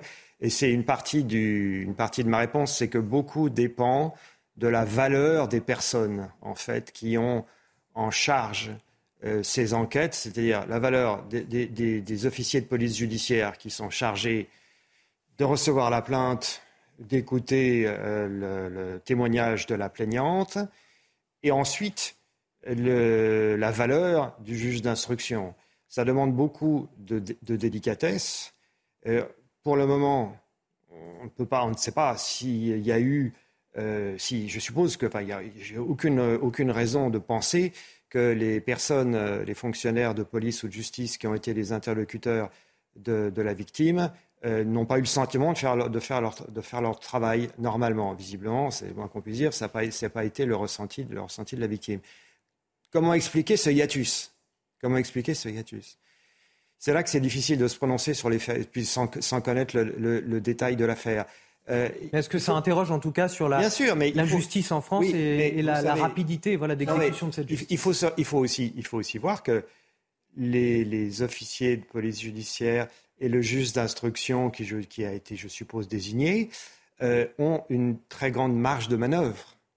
Et vous ne pourrez jamais euh, quelles que soient les réformes, que, quelle que soit l'augmentation des moyens que, vous, consentez ou que la puissance publique obtient du Parlement si on augmente le budget de la justice, il le faut évidemment, ça c'est nécessaire, mais vous ne pourrez jamais euh, vous substituer aux, personnes qui sont en charge d'accueillir euh, les victimes. C'est là le drame. Il y a une énorme responsabilité des, des, il faut aussi pour être équitable, c'est rendre compte que quotidiennement, vous avez d'autres cas qui sont, eux, euh, traités de façon euh, satisfaisante, dont on ne parle pas par nature, parce que c'est normal. Il est normal d'attendre que, c'est la moindre des choses, il est normal d'attendre que la justice et la police euh, traitent correctement les victimes. Mais il faut aussi le dire pour avoir une vision d'ensemble de la situation.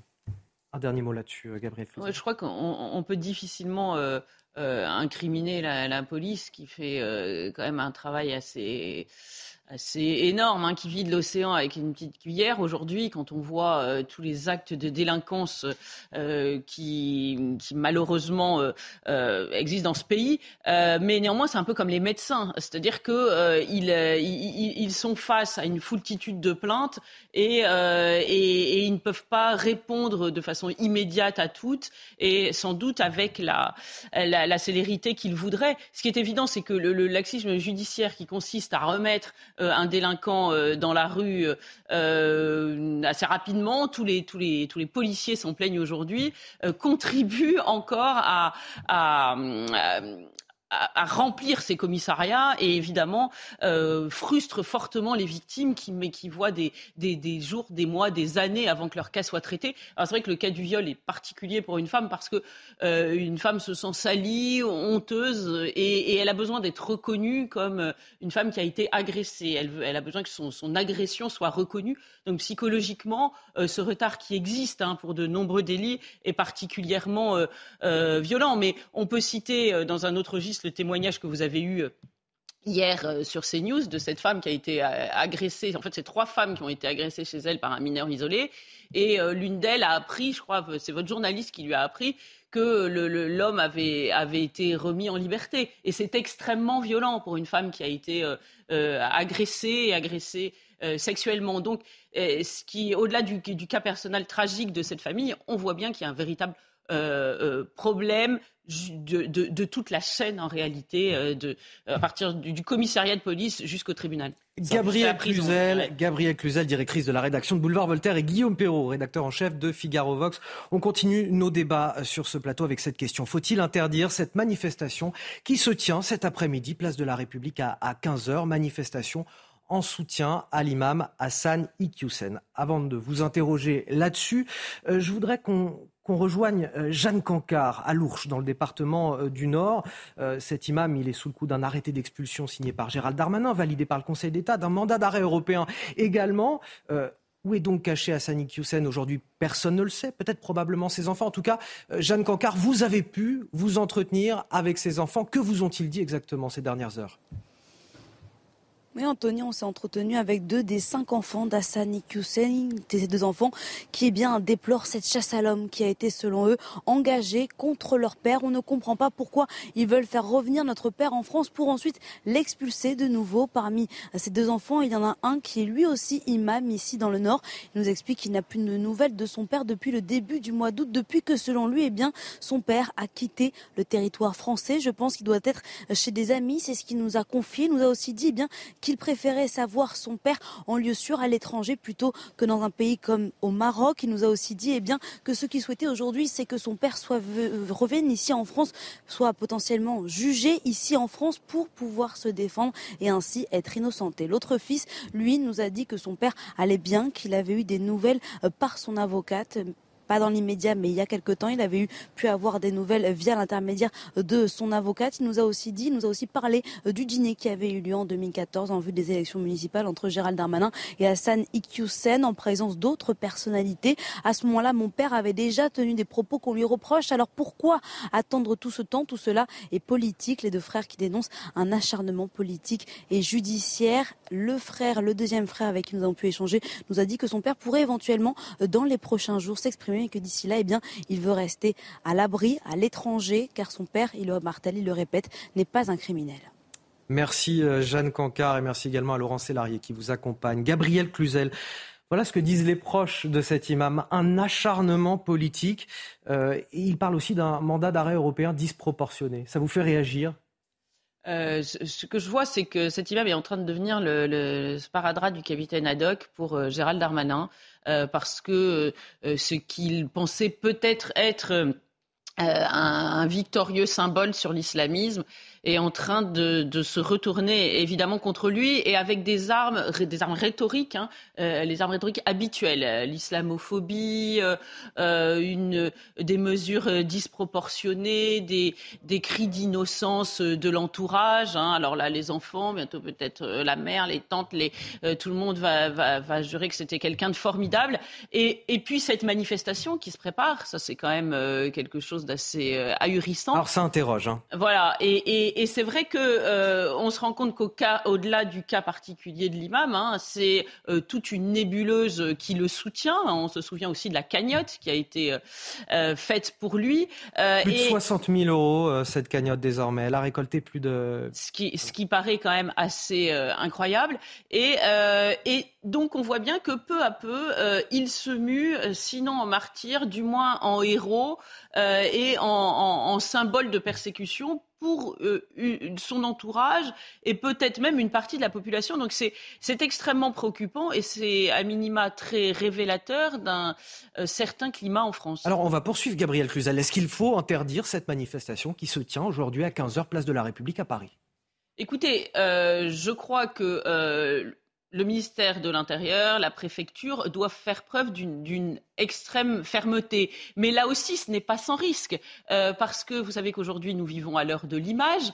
Euh, il est possible que cette manifestation soit interdite, mais que néanmoins des manifestations se rassemblent, que euh, de ce fait, enfin, je, je, je n'ai pas de boule de cristal, mais j'imagine que ce sont des interrogations de la préfecture, du ministère de l'Intérieur. Et, et, le risque, c'est de faire boule de neige. Et le risque, c'est de faire boule de neige, d'avoir des, des, des, images où on, on, on, disperse les gens de façon un petit peu énergique. Et, et, là encore, on va alimenter le le, procès en islamophobie, euh, en violence policière, etc. etc. Donc, euh, quand, je vous disais que c'est le sparadrap du capitaine Haddock, c'est exactement ça. C'est, euh, on voit bien que ça va être extrêmement compliqué de régler l'affaire de, cette, de cet imam.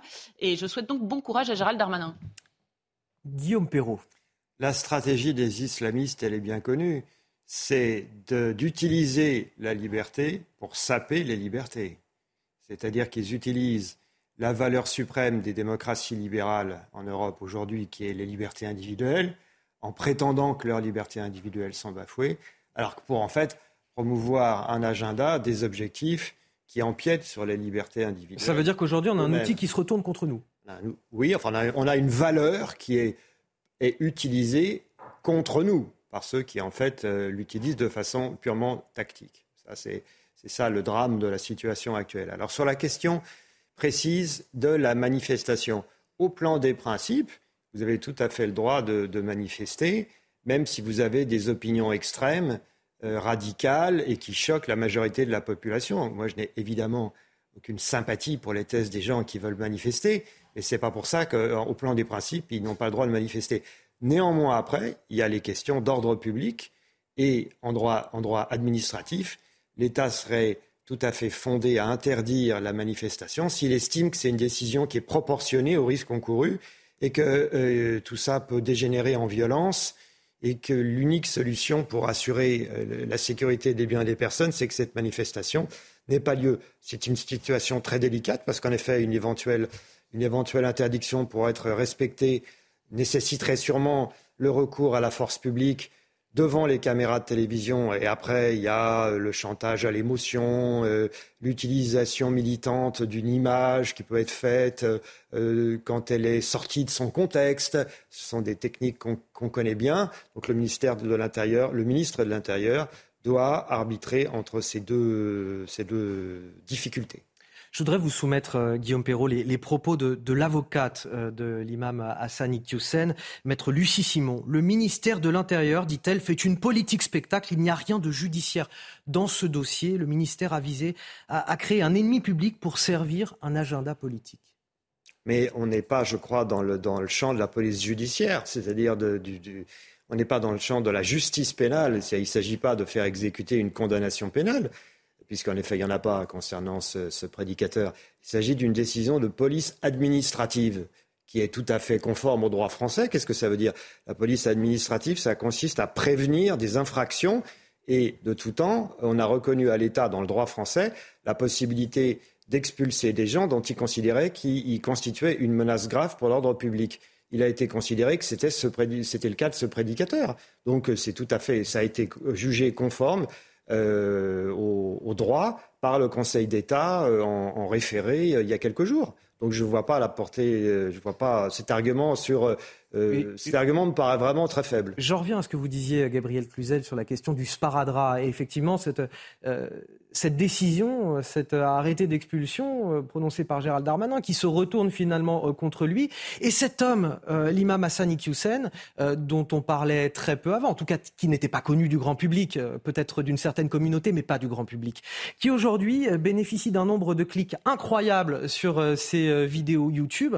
Cet homme, désormais, cet imam, on aura beau l'expulser, il aura beau être n'importe où dans le monde, eh bien ces vidéos, elles seront toujours consultées, il pourra toujours en faire d'autres évidemment. On, s'est pris les pieds dans le tapis avec cette histoire et on a fait la pub de cet homme. Euh, mais je, mutatis mutandis, ce, cet imam pourrait être le, euh, le ce, qu'a été Leonarda à Hollande pourrait être le, le Leonarda euh, de, de, Gérald Darmanin et peut-être qui sait d'Emmanuel Macron parce que finalement il est devenu un symbole et euh, et, et, le gouvernement ne, ne, ne, sait pas, ne, sait pas le gérer. C'est une forme évidemment de, de, défaite. Alors il faut voir quand même que c'est un confetti cet imam, parce que euh, l'islamisme prospère dans notre pays, ce n'est un mystère pour personne. Et du reste, euh, la réflexion de son fils euh, euh, a quelque chose de, de juste, bien qu'elle soit cynique. C'est-à-dire qu'il dit, bah, écoutez, ça fait des années qu'il dit ce qu'il dit, euh, et, et, et, personne ne s'en est inquiété. Et on voit que est mis en relief tout, tout tout l'échec de notre société. On a laissé prospérer l'islamisme sans s'en inquiéter,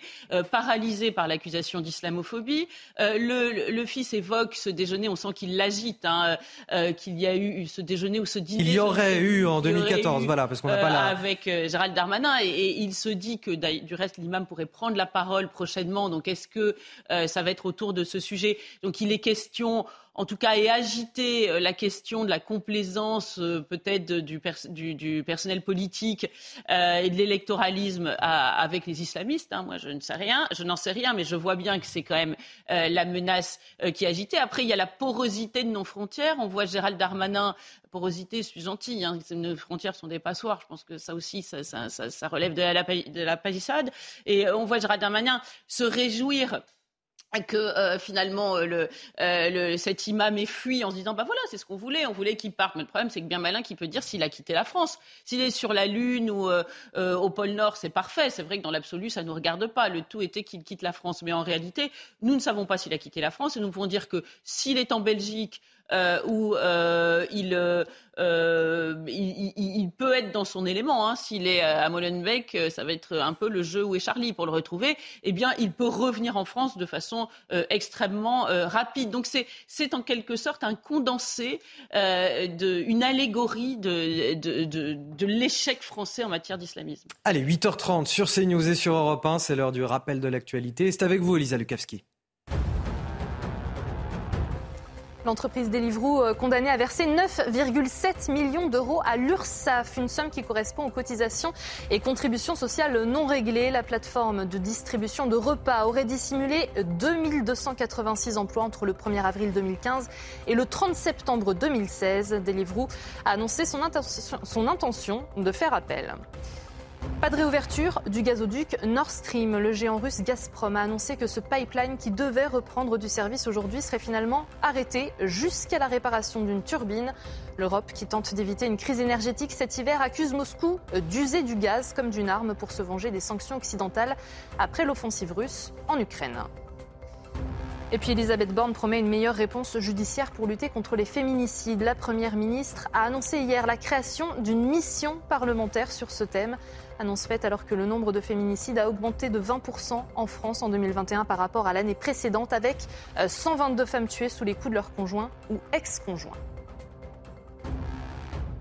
Toujours euh, sur ce plateau avec Gabrielle Cluzel, la directrice de la rédaction de Boulevard Voltaire, et Guillaume Perrault, rédacteur en chef de Figaro Vox. Cette question à présent, comment éviter les coupures d'électricité cet hiver? L'exécutif appelle à la responsabilité collective. Plus les entreprises, plus l'État, plus les ministères sauront gérer à bon escient leur électricité et leur gaz, moins nous aurons à recourir à des mesures contraignantes. C'est ce que déclarait euh, la ministre de la Transition énergétique Agnès Pannier-Runacher, qui se veut aussi rassurante sur nos stocks de gaz. 92% ils sont remplis à 92%. Je vous propose de l'écouter. C'était hier à l'issue du Conseil de défense énergétique. Il faut avoir euh, des actions euh, euh, volontaires et puis des actions contraignantes en cas de difficultés qui ne seraient pas anticipées. Et donc, nous, avons, nous poursuivrons les discussions avec les entreprises, mais vous voyez bien que finalement, c'est un appel à la responsabilité collective plus les entreprises, plus les collectivités locales, plus l'État, plus les administrations, plus les ministères sauront gérer à bon escient leur chauffage et leur, leur électricité et leur gaz, moins nous aurons à recourir à des mesures contraignantes qui soient dans le temps ou ponctuelles. Et elle ajoute, euh, la clé, c'est la mobilisation générale. Le gouvernement a anticipé la situation depuis plusieurs mois. Nous avons sécurisé nos stocks de gaz. Ils sont aujourd'hui remplis à 92%. Nous pouvons donc dire que nous sommes quasiment à l'objectif avec deux mois d'avance. Gabriel euh, Cluzel, le gouvernement qui se veut euh, cette fois beaucoup plus rassurant. On, mais on joue en permanence le chaud et le froid. C'est fini l'abondance, c'est fini l'insouciance. L'heure est grave. Mais en même temps, on est là, on gère, tout va bien se passer. J'ai envie de vous dire, Gabriel Cluzel, on a de la chance finalement, non?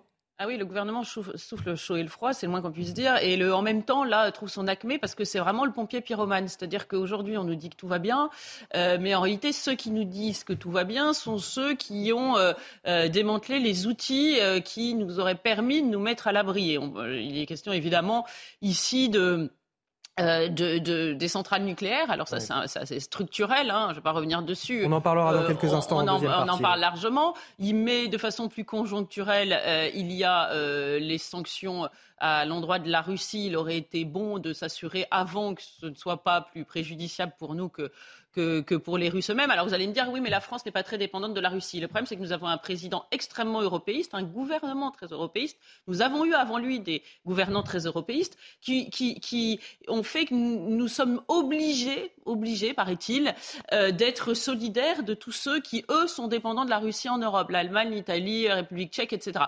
Donc, même si nous, nous ne sommes pas dépendants, nous sommes dépendants par, par voie de conséquence. Alors moi, je veux bien écouter les, propos lénifiants d'Agnès Pannier-Runacher, mais je m'inquiète quand même. alors, les particuliers ont lieu de s'inquiéter, mais les entreprises aussi. On nous a parlé pendant la crise du Covid de la nécessité de réindustrialiser. Vous allez réindustrialiser comment? Avec une chandelle euh, pour, euh, pour, les entreprises? C'est quand même euh, euh, profondément euh, inquiétant et, il ne faudrait pas, parce qu'il y a les coupures, mais il y a aussi le coût de l'énergie, que cela euh, suscite des faillites en cascade dans, nos entreprises. La question de l'utilisation du Conseil de défense aussi habituellement destiné aux, questions de sécurité, qui a, cette fois été utilisé pour la crise sanitaire, désormais pour cette crise énergétique. Certains disent, eh bien, le huis clos d'un Conseil de défense, c'est la démonstration, le symbole d'un exercice solitaire du pouvoir. C'est une façon de se mettre en scène, de faire de l'ultra-présidentialisme. Guillaume Perrault. D'abord, l'exécutif est bien mal placé pour nous inciter à la responsabilité, puisque c'est lui, par ses décisions irresponsables, qui nous met dans cette situation folle où on est en train de se demander si on ne va pas avoir des coupures de courant cet, été, cet hiver. Pardon. Qui aurait cru ça? Qui aurait cru que nous, Français, qui avions la chance d'avoir une énergie nucléaire qui nous assurait une, une électricité bon marché abondante et en plus compatible avec le souci de l'environnement, qui aurait cru qu'on en serait réduit à se poser ces questions à cause de François Hollande et d'Emmanuel Macron. Car je vous rappelle qu'Elisabeth Borne, quand elle était ministre de la Transition écologique il y a deux ans ou trois ans, s'est réjouie. Il y a des vidéos cruelles qui circulent en ce moment, qui sont implacables. On voit Elisabeth Borne euh, dire avec fierté, revendiquer la fermeture de Fessenheim comme un acte de courage. Et maintenant, la même nous dit ah ben on ne pouvait pas faire autrement hein, que, de, que, de, fermer Fessenheim. C'est notre prédécesseur François Hollande qui avait pris la décision. Donc c'est assez piteux pour, sur ne, le pas, symbole, pas dire Sur le symbole, euh, Guillaume Perrault, le symbole politique du recours au Conseil de défense. Alors, je vais vous dire, c'est pour moi surtout euh, l'aveu de, de l'échec de l'exécutif à faire son travail d'anticipation. Il faut avoir l'estomac bien accroché, comme la ministre qu'on vient d'entendre, pour dire le gouvernement a anticipé à anticiper. Anticiper, il faut quand même avoir vraiment euh, une assurance extrême pour dire ça. Il n'a rien anticipé. C'est pour ça que nous nous trouvons dans cette situation.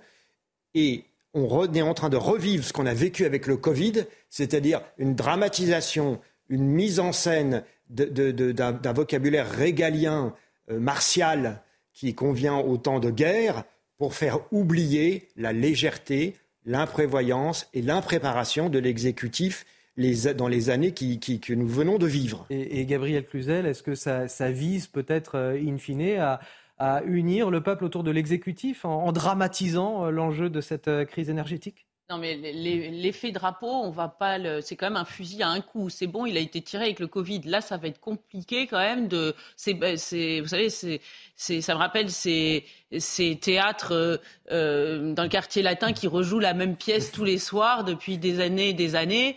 Euh, c'est quand même assez dramatique de voir que l'on réessaie de, nous vendre euh, à nouveau euh, Clémenceau, Churchill et tutti quanti. Euh, évidemment, ça ne peut pas fonctionner à chaque fois. C'est profondément quand même euh, inquiétant de voir ce recours au Conseil de défense. Alors on dit oui, mais in fine, l'Assemblée va voter. Enfin, il y a des ministres, euh, il y a des députés, il y a tout un système démocratique qui finalement euh, n'est bon que quand il s'agit de changer la couleur du papier peint ou de choisir un ficus plutôt qu'un camélia, mais où c'est à peu près ça, parce qu'on nous dit quand il s'agit de choses sérieuses, eh bien cela se décide en, Conseil de défense couvert par le secret défense, si je ne m'abuse. Donc il y a une, une, une pour le peuple français qui est profondément euh, inquiétante. Moi, je dois rajouter que ce qui m'a profondément choqué, c'est que vous parliez de vidéos cruelles, mais il y en a beaucoup qui, circulent. Hein. Aujourd'hui, on a, euh, difficilement euh, le, droit à l'erreur parce que tout remonte et, ceux qui, qui nous gouvernent aujourd'hui en font les frais. C'est-à-dire qu'on voit cette vidéo de Nicolas Sarkozy qui explique en 2012, mais finalement ça s'est reproduit en 2017, que François Hollande a décidé d'arrêter le nucléaire parce que euh, c'était un petit cadeau pour euh, les écolos qui voulaient bien euh, se joindre à lui par la, la voie de Eva Joly, alors que le nucléaire est servi de goodies pour les écolos. notre souveraineté énergétique, j'avoue que ça me choque profondément et je ne dois pas être la seule Française. Et pour clore ce débat, Gabriel Cluzel. Je, rappelle la situation aujourd'hui. On a 32 des 56 centrales nucléaires qui sont à l'arrêt pour corrosion ou pour euh, maintenance. Gabriel Cluzel et Guillaume Perrault, toujours pour continuer nos, débats sur CNews et sur Europe 1. Après trois fusillades en seulement trois semaines à Noisy-le-Sec en région parisienne, l'appel au secours des habitants du quartier de la Renardière. Deux personnes ont été blessées, dont un mineur. Règlement de compte, rivalité entre quartiers, trafic de drogue aucune piste pour l'heure n'est connue ou privilégiée, mais la rentrée scolaire arrive et tout le monde vit dans la crainte d'un nouveau drame. Le reportage de Régine Delfour et Fabrice Elsner. Ce jeudi 25 août, Paul, le prénom a été changé, vient de rentrer de vacances. Il discute avec ses voisins devant la caravane qu'ils ont transformée en buvette. Mais vers 23h30, leur soirée vire au cauchemar. Il a vu le monsieur arriver avec euh, le fusil à pompe et c'est là qu'il nous a dit allez cachez-vous. Et quand il nous a dit cachez-vous, bah, la première chose, c'est on s'est caché comme on pouvait. Sauf que c'est notre ami qui s'est fait, qui, s'est pris quand même deux balles euh, de, plomb, de chevrotine, là, comme ils disent. Mais le monsieur, il arrivait, visage découvert, euh, sans pitié. Il était là sans pitié. En 19 jours, trois fusillades ont éclaté aux 60 rues de Duy. Les habitants, désormais cloîtrés comme cette femme, vivent la peur au ventre. On vit plus, on dort plus. Dès que ça, dès que ça claque, euh, on se réveille. Mon enfant sort plus. Il ne sort plus. À part avec moi, mon enfant sort plus. Qu'est-ce que vous avez peur de quoi? Une balle perdue. C'est surtout ça qu'on a peur pour eux. On ne sait pas quand est-ce que ça va venir, à quelle heure. Si je peux trouver ailleurs, oui, je partirai. C'est impossible de vivre ici. Si les enquêteurs ne privilégient aucune piste, le point de deal au coin de la rue semble bien être à l'origine de ces fusillades. Les riverains se sentent délaissés. On ne peut pas vous mettre des caméras parce que la mairie n'a pas d'argent. Euh, quand la police est venue, nous on a eu un cas comme le vôtre. Au bout de 6-8 mois, ça s'est calmé tout seul. Donc euh, restez chez vous 6-8 mois cloîtrés, avec un peu de chance, euh, ça se passera. Même si les patrouilles de police sont plus fréquentes, les habitants de la cité de la Renardière pensent tous à déménager. Gabriel Cluzel, et voilà parfois ce qu'on rétorque à ses habitants, restez chez vous le temps que ça se calme. Oui, alors je, compare ce témoignage avec la déclaration de Jean-Luc Mélenchon qui était importuné par les, les bruits de sirènes policières. Je pense que eux, ce sont les, tirs, les tirs de mortier, les tirs euh, euh, d'armes à feu qui, euh, qui, qui les forcent à rester chez eux, qui les importunent. Vous voyez un petit peu la, la, différence de perception et la réalité du terrain et, et, la réalité du quartier que pourtant ils prétendent défendre. Moi, je, je, je, me demande jusqu'à quand euh, nous observerons ainsi, euh, euh, nous ferons ainsi le tour de France de la délinquance. Alors aujourd'hui, Noisy-le-Sec, hier Choisy-le-Roi. Enfin, on, on, on, peut citer tous ces, toutes ces villes.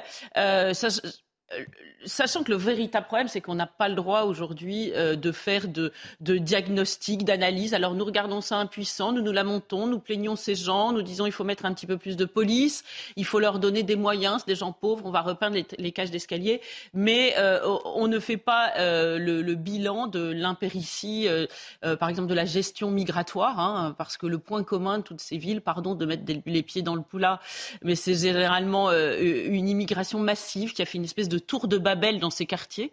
Euh, et euh, tout cela, nous n'avons pas le droit de le dire. Et moi, je pense que quand même, au-delà des moyens, au-delà de tout ce que l'on peut imaginer, il y a une question là encore de, volonté politique. Moi, je disais cette semaine que l'intelligence artificielle nous permet euh, de, de, voir, enfin permet au fisc de voir toutes les piscines clandestines qui existent dans ce pays. tout l'été, les policiers sont allés traquer les commerçants qui fermaient mal leurs portes parce que dans des magasins climatisé. Euh, il y a les, mois passés, nous avons enfermé finalement 67 euh, millions de Français, et ça s'est passé relativement bien d'ailleurs, hein, pour cause de crise sanitaire. Et là, nous serions impuissants, ce serait trop compliqué, c'est pas possible. alors, vous parlez de volonté politique, Gabriel Cluzel. Vous, vous parliez de volonté politique, mais on a vu Gérald Darmanin absolument partout cet été. Non, mais c'est une chose. La, volonté politique, alors qu'elle soit sincère ou pas, qu'elle soit efficace ou pas, la volonté politique, en tout cas, elle était affichée. Non, non, non, non, Anthony, vous, vous confondez la communication euh, et ah, l'action. Ce sont deux choses euh, extrêmement différentes. Bah, écoutez, euh, quand euh, des, des, grandes déclarations ne sont pas suivies de faits, c'est que c'était simplement de la communication. Et, et, à un moment, il va falloir passer à l'action. Alors vous allez me dire, et ça nous ramène la boucle est bouclée au sujet précédent, quand il veut passer à l'action pour un imam, ça se passe mal, de fait. Mais je crois que même même là, euh, en matière d'islamisme, c'est une question de volonté politique. Et je suis sûr que Guillaume Perrault partage peut-être mon avis. Enfin non, je suis sûr. pour partie, voilà. Quelle est la, racine du mal, Guillaume Perrault? On peut ajouter, c'est vrai, de la présence policière partout. Euh, à un moment, si on ne s'attaque pas à la racine du problème, euh, on n'y met pas fin. C'est-à-dire que Gérald Darmanin peut faire tous les déplacements du monde.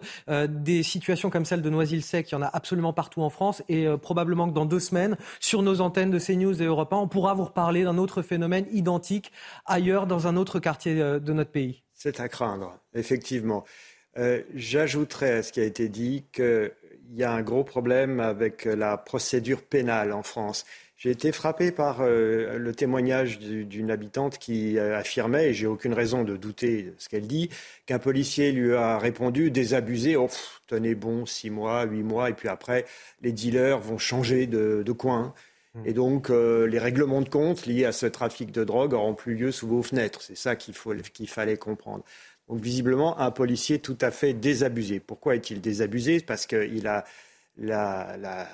évidemment la, conviction de lutter à armes inégales avec les délinquants. Et une des raisons, c'est que depuis une vingtaine d'années, la procédure pénale change tout le temps est devenu extrêmement euh, difficile à suivre, y compris pour les professionnels, et ça multiplie les possibilités de nullité soulevées par les avocats. C'est-à-dire que ça devient vraiment très difficile pour des officiers de police judiciaire de suivre une procédure, de faire une procédure qui se tient avec des preuves qui tiennent au tribunal, et c'est normal qu'il faille démontrer la culpabilité d'un prévenu au tribunal. Mais il y a eu un tel souci des droits de la défense une telle instabilité législative, parce qu'il y a des réformes législatives de la procédure pénale qui sont incessantes.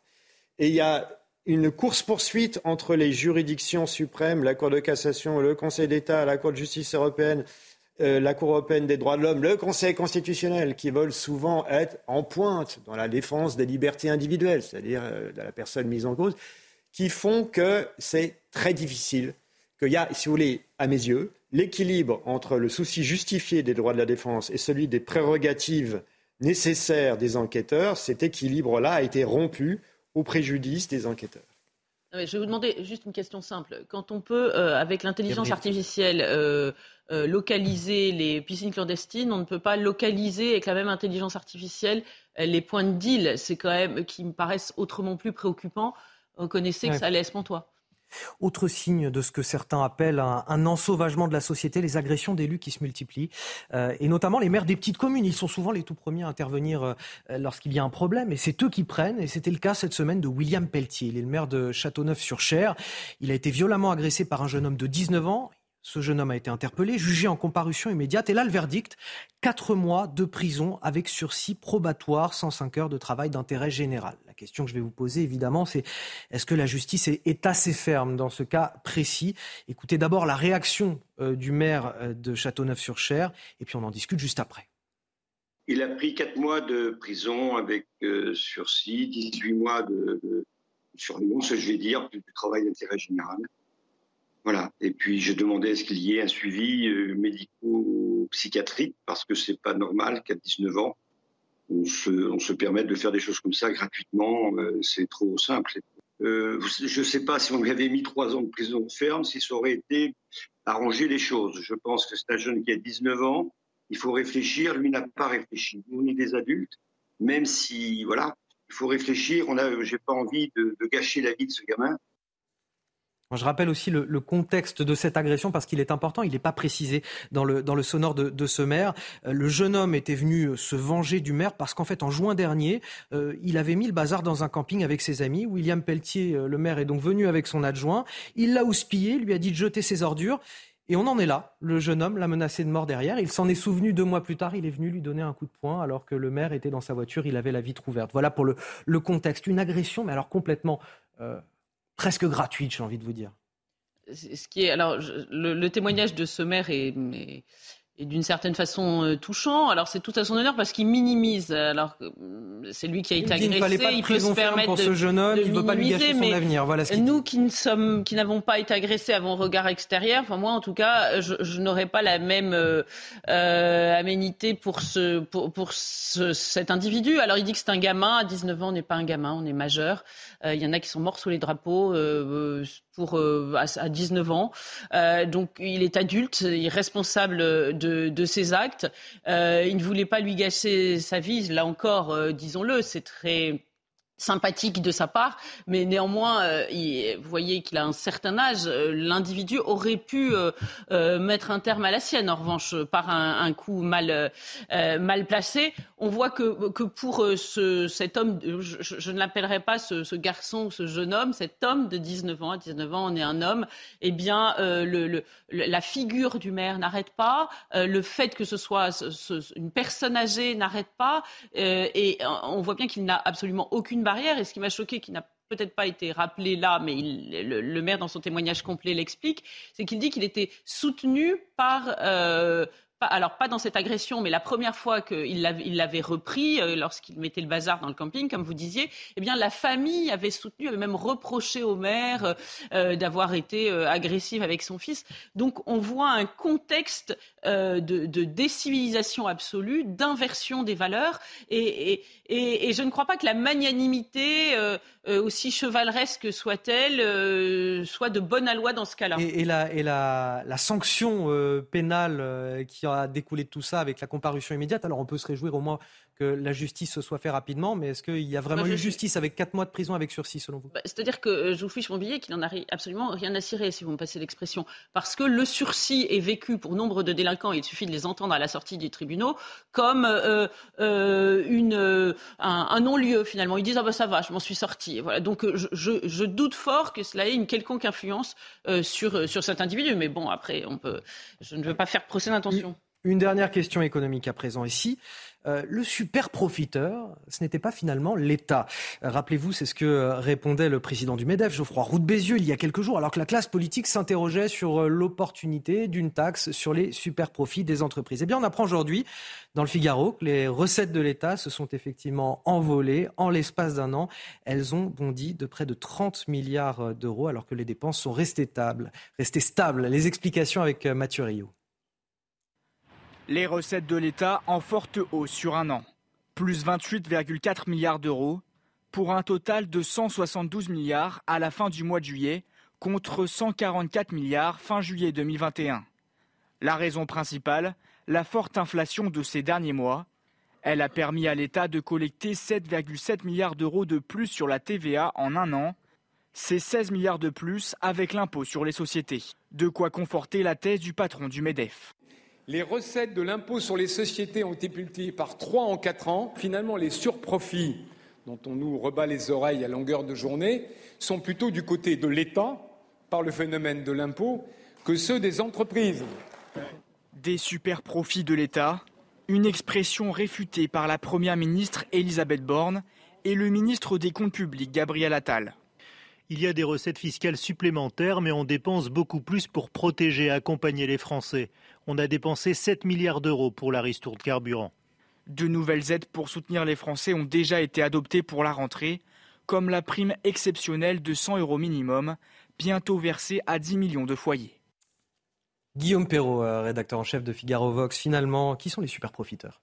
Ce qu'a dit le représentant des entrepreneurs est tout à fait vrai. C'est une réalité. C'est qu'en effet, les recettes fiscales, il l'appelle par polémique super profit, mais les recettes fiscales de l'État augmentent en raison, euh, c'est l'ironie de l'histoire, de la crise de l'énergie et de l'augmentation du prix de l'énergie.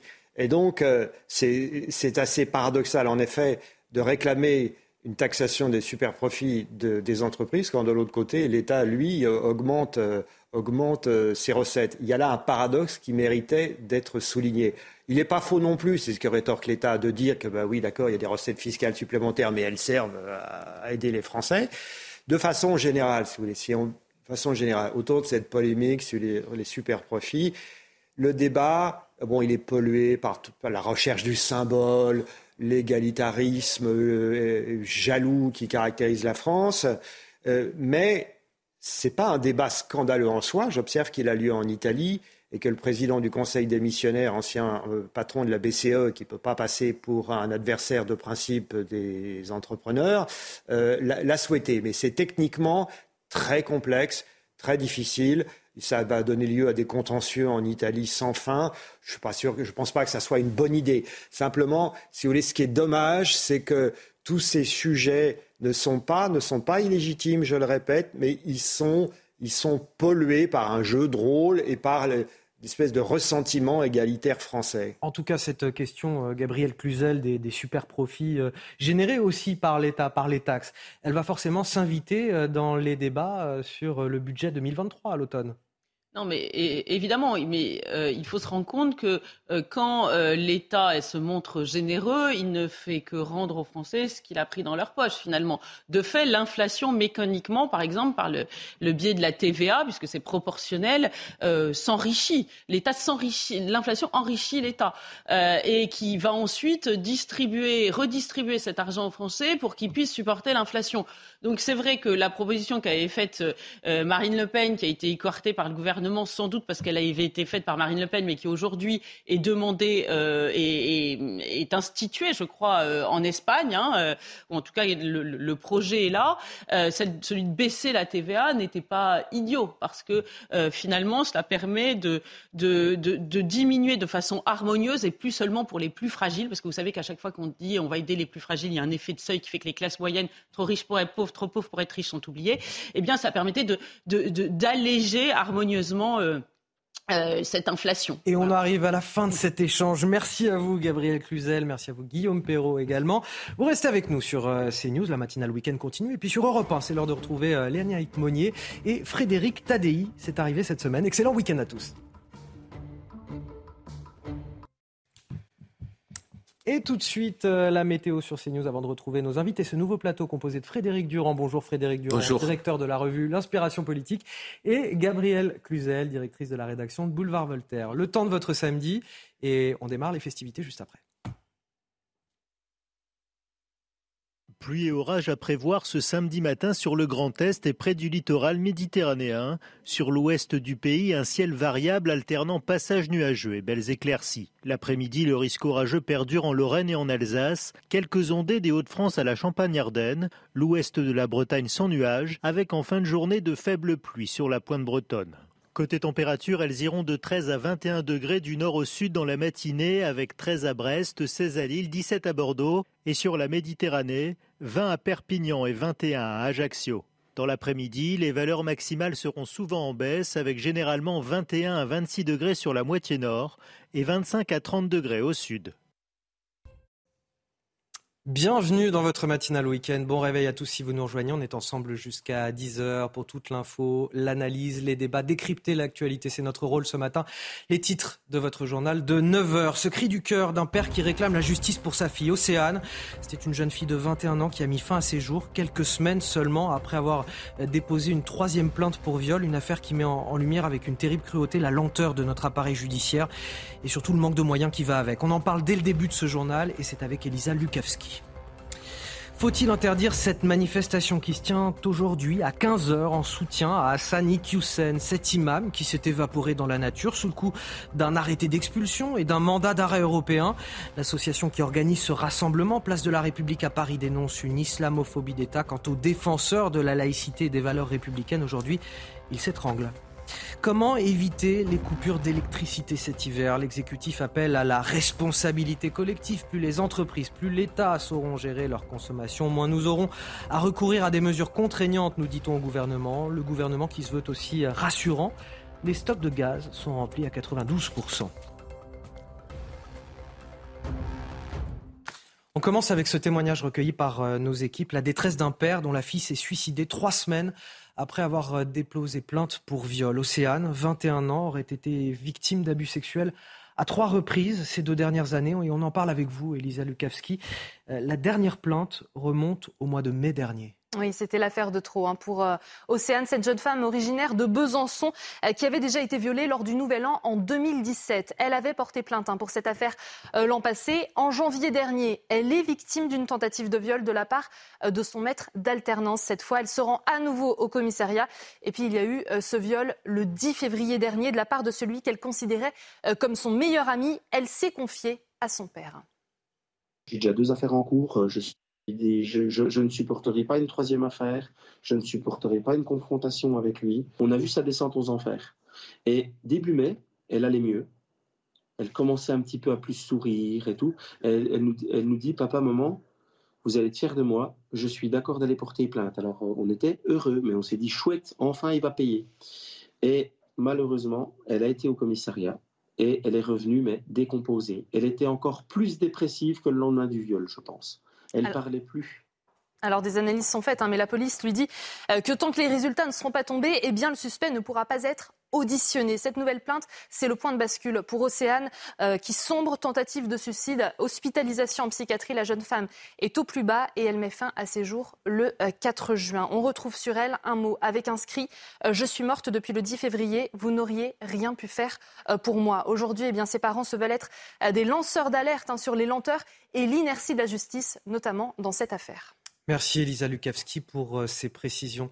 Ce mot terrible, Gabriel Cluzel, de, cette jeune femme, alors qu'elle met fin à ses jours, vous n'auriez rien pu faire pour moi. Qu'est-ce que la, société aurait pu faire pour éviter ce type de drame? Qu'est-ce qu'elle peut encore faire pour éviter les violences faites aux femmes, pour permettre un, traitement judiciaire plus rapide de ce genre de faits de violence contre les femmes? Déjà, on comprend que les parents euh, qui ont trouvé ce mot-là consacrent euh, euh, leur, vie à, lancer une alerte. Hein. Je crois que le mot est, bien choisi parce qu'évidemment, euh, il y a le cas de leur fille et puis il y a peut-être le cas d'autres jeunes femmes.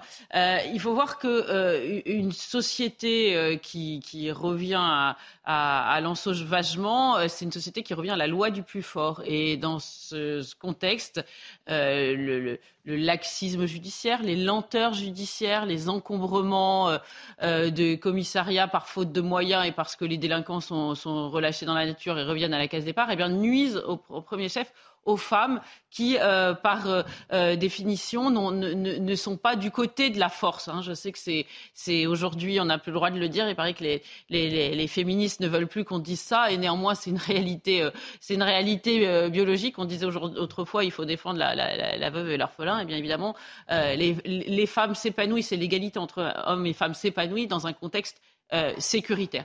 Donc là, évidemment, le, le, ses parents euh, déplorent et, se révoltent de voir que leur fille n'a pas été euh, entendue comme, elle aurait voulu être entendue et que la justice n'ait pas fait son travail. je crois qu'ils ont raison de tirer la sonnette d'alarme.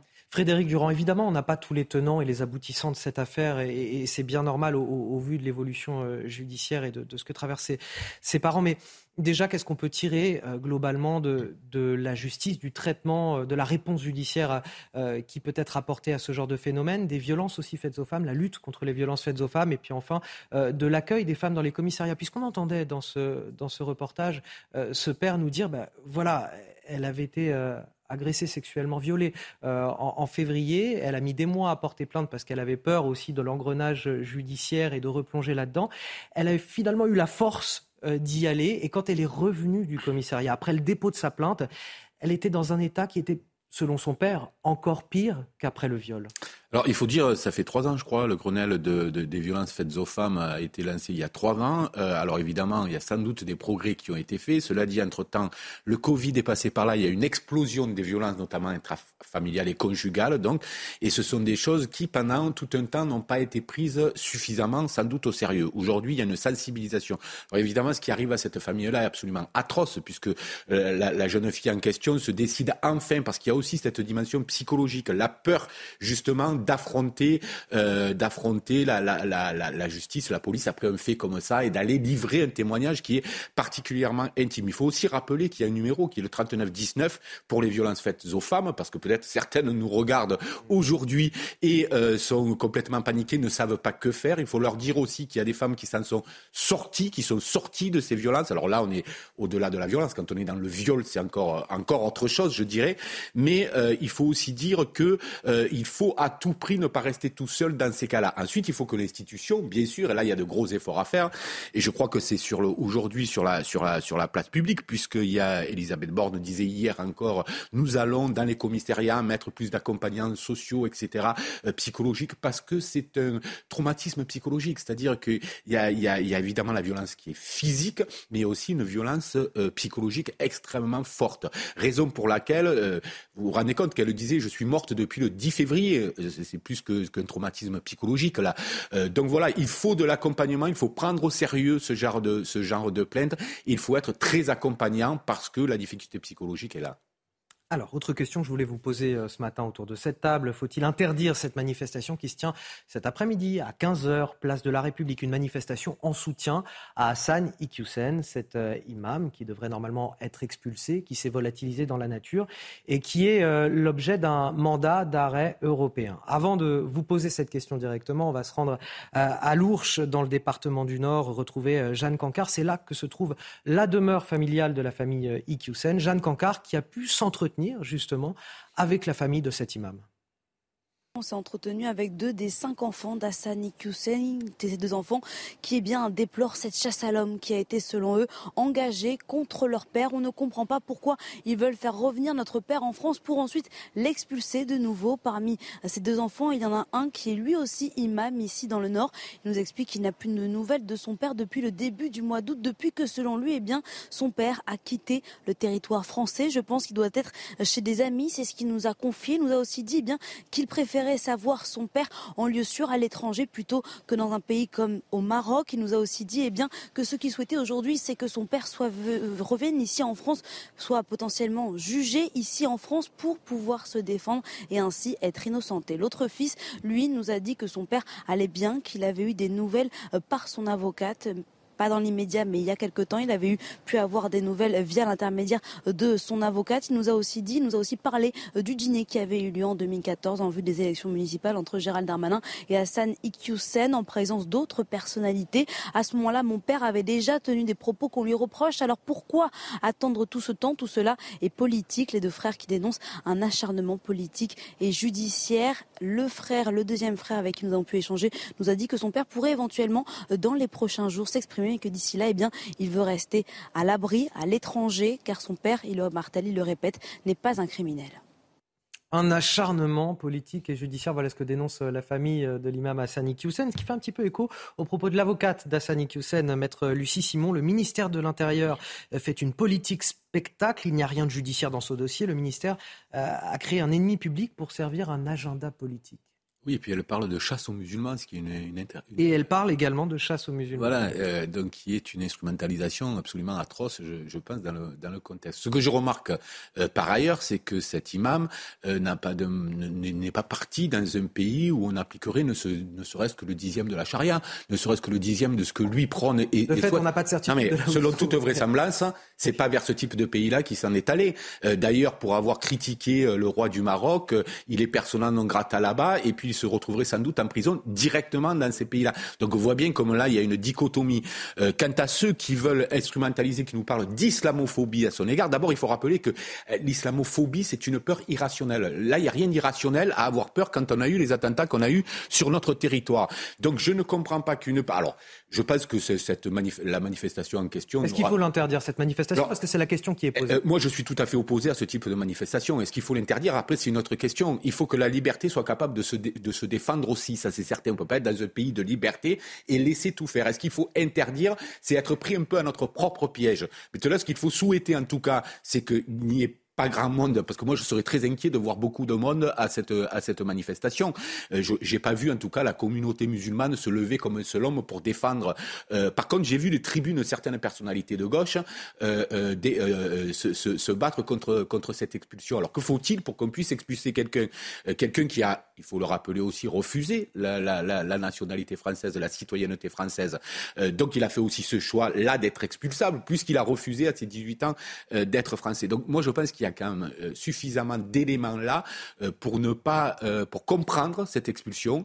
alors bon, en plus c'est vrai que ça devient un symbole. Il faut surtout pas me faire un martyr parce que là ce serait la pire des choses encore. C'est déjà, c'est déjà presque fait, j'ai envie de vous dire. C'est déjà presque fait là. Fait on lui a fait une pub alors qu'il n'était pas, il n'avait pas non plus une notoriété incroyable, en tout cas pas auprès oui, de la France. Et là, il n'y a jamais eu autant de clics sur ses vidéos YouTube. Donc c'est ça qu'il faut aussi. non mais il s'est passé pour moi deux choses. C'est que un d'abord le jugement qui a été rendu par le Conseil d'État qui était inattendu pour pour certains aussi a été un succès, selon moi, pour la République. Ça, c'était un succès. Et qui et derrière, il y a eu un échec complet euh, parce qu'on a été en incapacité de, l'arrêter, puisque rien ne lui était reproché jusqu'au fait. Euh, donc là, on est dans, quelque chose qui pourrait en faire un martyr, ce qu'il n'est absolument pas. Il a provoqué de manière totalement outrancière, et y compris les associations néo-féministes, etc., euh, euh, vont prendre, pour certaines, ont signé cette tribune dont je parlais tout à l'heure, contre son expulsion, alors qu'il tenait les propos à l'égard des femmes les pires qu'ils soient. Donc on marche sur la tête à cet égard. Euh, Gabriel Cluzel, vous êtes d'accord avec Frédéric Durand tout à l'heure quand il nous disait, euh, dites-moi si je travestis vos propos, mais euh, que finalement il faut défendre aussi le droit de manifester et que voilà, on ne peut pas véritablement s'y opposer. Est-ce que ça mais de fait, pour interdire une manifestation, il faut avoir objectivement des raisons de l'interdire. Donc ça. Euh, C'est-à-dire trouble à l'ordre public, en fait. On peut pas simplement l'interdire parce que ça ne plaît pas en termes de valeurs républicaines. On peut pas interdire une manifestation sans, sans, l'État, la préfecture, le ministère de l'Intérieur ne peut pas interdire une manifestation sans avoir de motif. Ce qui est très dérangeant, c'est le principe même de cette, de cette manifestation, que ça ait germé dans l'esprit de certains de le soutenir. Qui sont ces associations? Perspectives musulmanes qui lancent Non, mais Perspectives musulmanes, c'est un, un très joli mot qui euh, lénifiant, mais en réalité, on sait très bien que euh, ceux qui soutiennent euh, ce, ce, cet imam euh, sont d'obédience islamiste. Il y a un certain nombre de, frères musulmans qui le soutiennent. Et puis aussi, moi, je crois que la rhétorique fonctionne de l'islamophobie.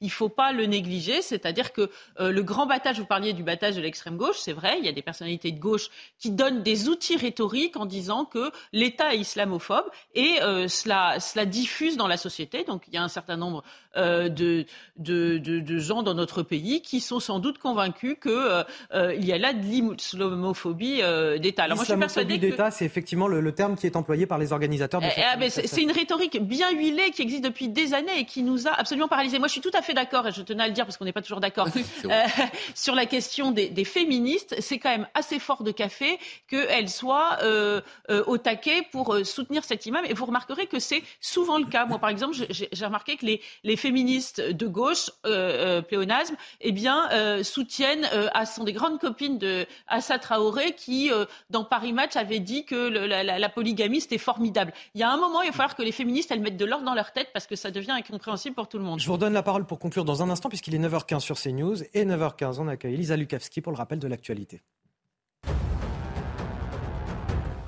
Les funérailles de Mikhail Gorbatchev se déroulent en ce moment à Moscou. Image en direct, une cérémonie à minima hein, pour celui qui était le dernier dirigeant de l'Union soviétique. Le président Vladimir Poutine n'y assistera pas. Grande figure politique du XXe siècle, Gorbatchev a précipité, malgré lui, la chute de l'Empire euh, soviétique. L'Ukraine aurait frappé une base russe hier soir. C'est la base d'Erner Godard, non loin de la centrale nucléaire de Zaporizhia, qui aurait été euh, touchée, hein, selon l'armée ukrainienne. Une frappe qui aurait visé des systèmes d'artillerie russe. Objectif Lune 2, euh, la NASA va à nouveau essayer hein, cet après-midi de lancer sa méga fusée vers la Lune. Après une tentative ratée en début de semaine, eh bien, la mission Test Artemis pourrait donc enfin démarrer 50 ans après le dernier vol du programme Apollo. La capsule Orion n'aura personne à son bord et doit permettre de vérifier que le véhicule est sûr pour la présence de futurs astronautes. Décollage prévu à 14h07. On en reparlera dans le journal de, 9h30 justement. Euh, Frédéric Durand, vous vouliez nous parler de cette manifestation en soutien à Non mais un, petit mot pour moi symbolique et puis euh, je pense que l'écrivain algérien euh, Boualem Sansal a, a, de, résumé de façon magistrale la situation. Il dit il faut que les musulmans sauvent leur religion des griffes des islamistes. Et je crois que là, pour, pour un musulman qui pratique sa religion normalement, etc., c'est l'occasion de ne pas y aller à ce type de, de, de manifestation parce que pour le coup, c'est une manière de, sauver sa religion des griffes des islamistes, je crois.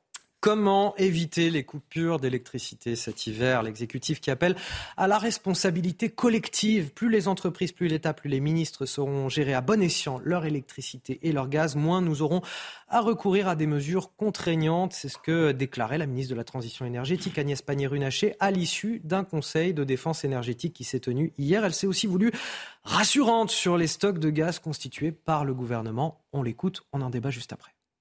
La clé, c'est la mobilisation générale, comme l'a rappelé le président de la République le 14 juillet dernier. Le gouvernement a anticipé la situation depuis plusieurs mois. Nous avons sécurisé nos stocks de gaz.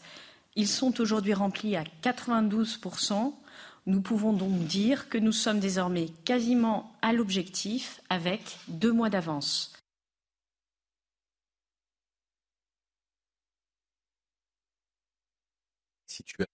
Faut s'attendre aussi euh, à, faire de nouveaux sacrifices, etc. Donc il y a une mise en scène, comme il y avait eu avec le Covid aujourd'hui, avec l'énergie, ça devient une habitude, c'est-à-dire qu'on parle de mobilisation générale, c'est bien un terme guerrier, la mobilisation générale, en fait c'était euh, quand vous voulez appeler toute la population euh, masculine à faire la guerre, etc.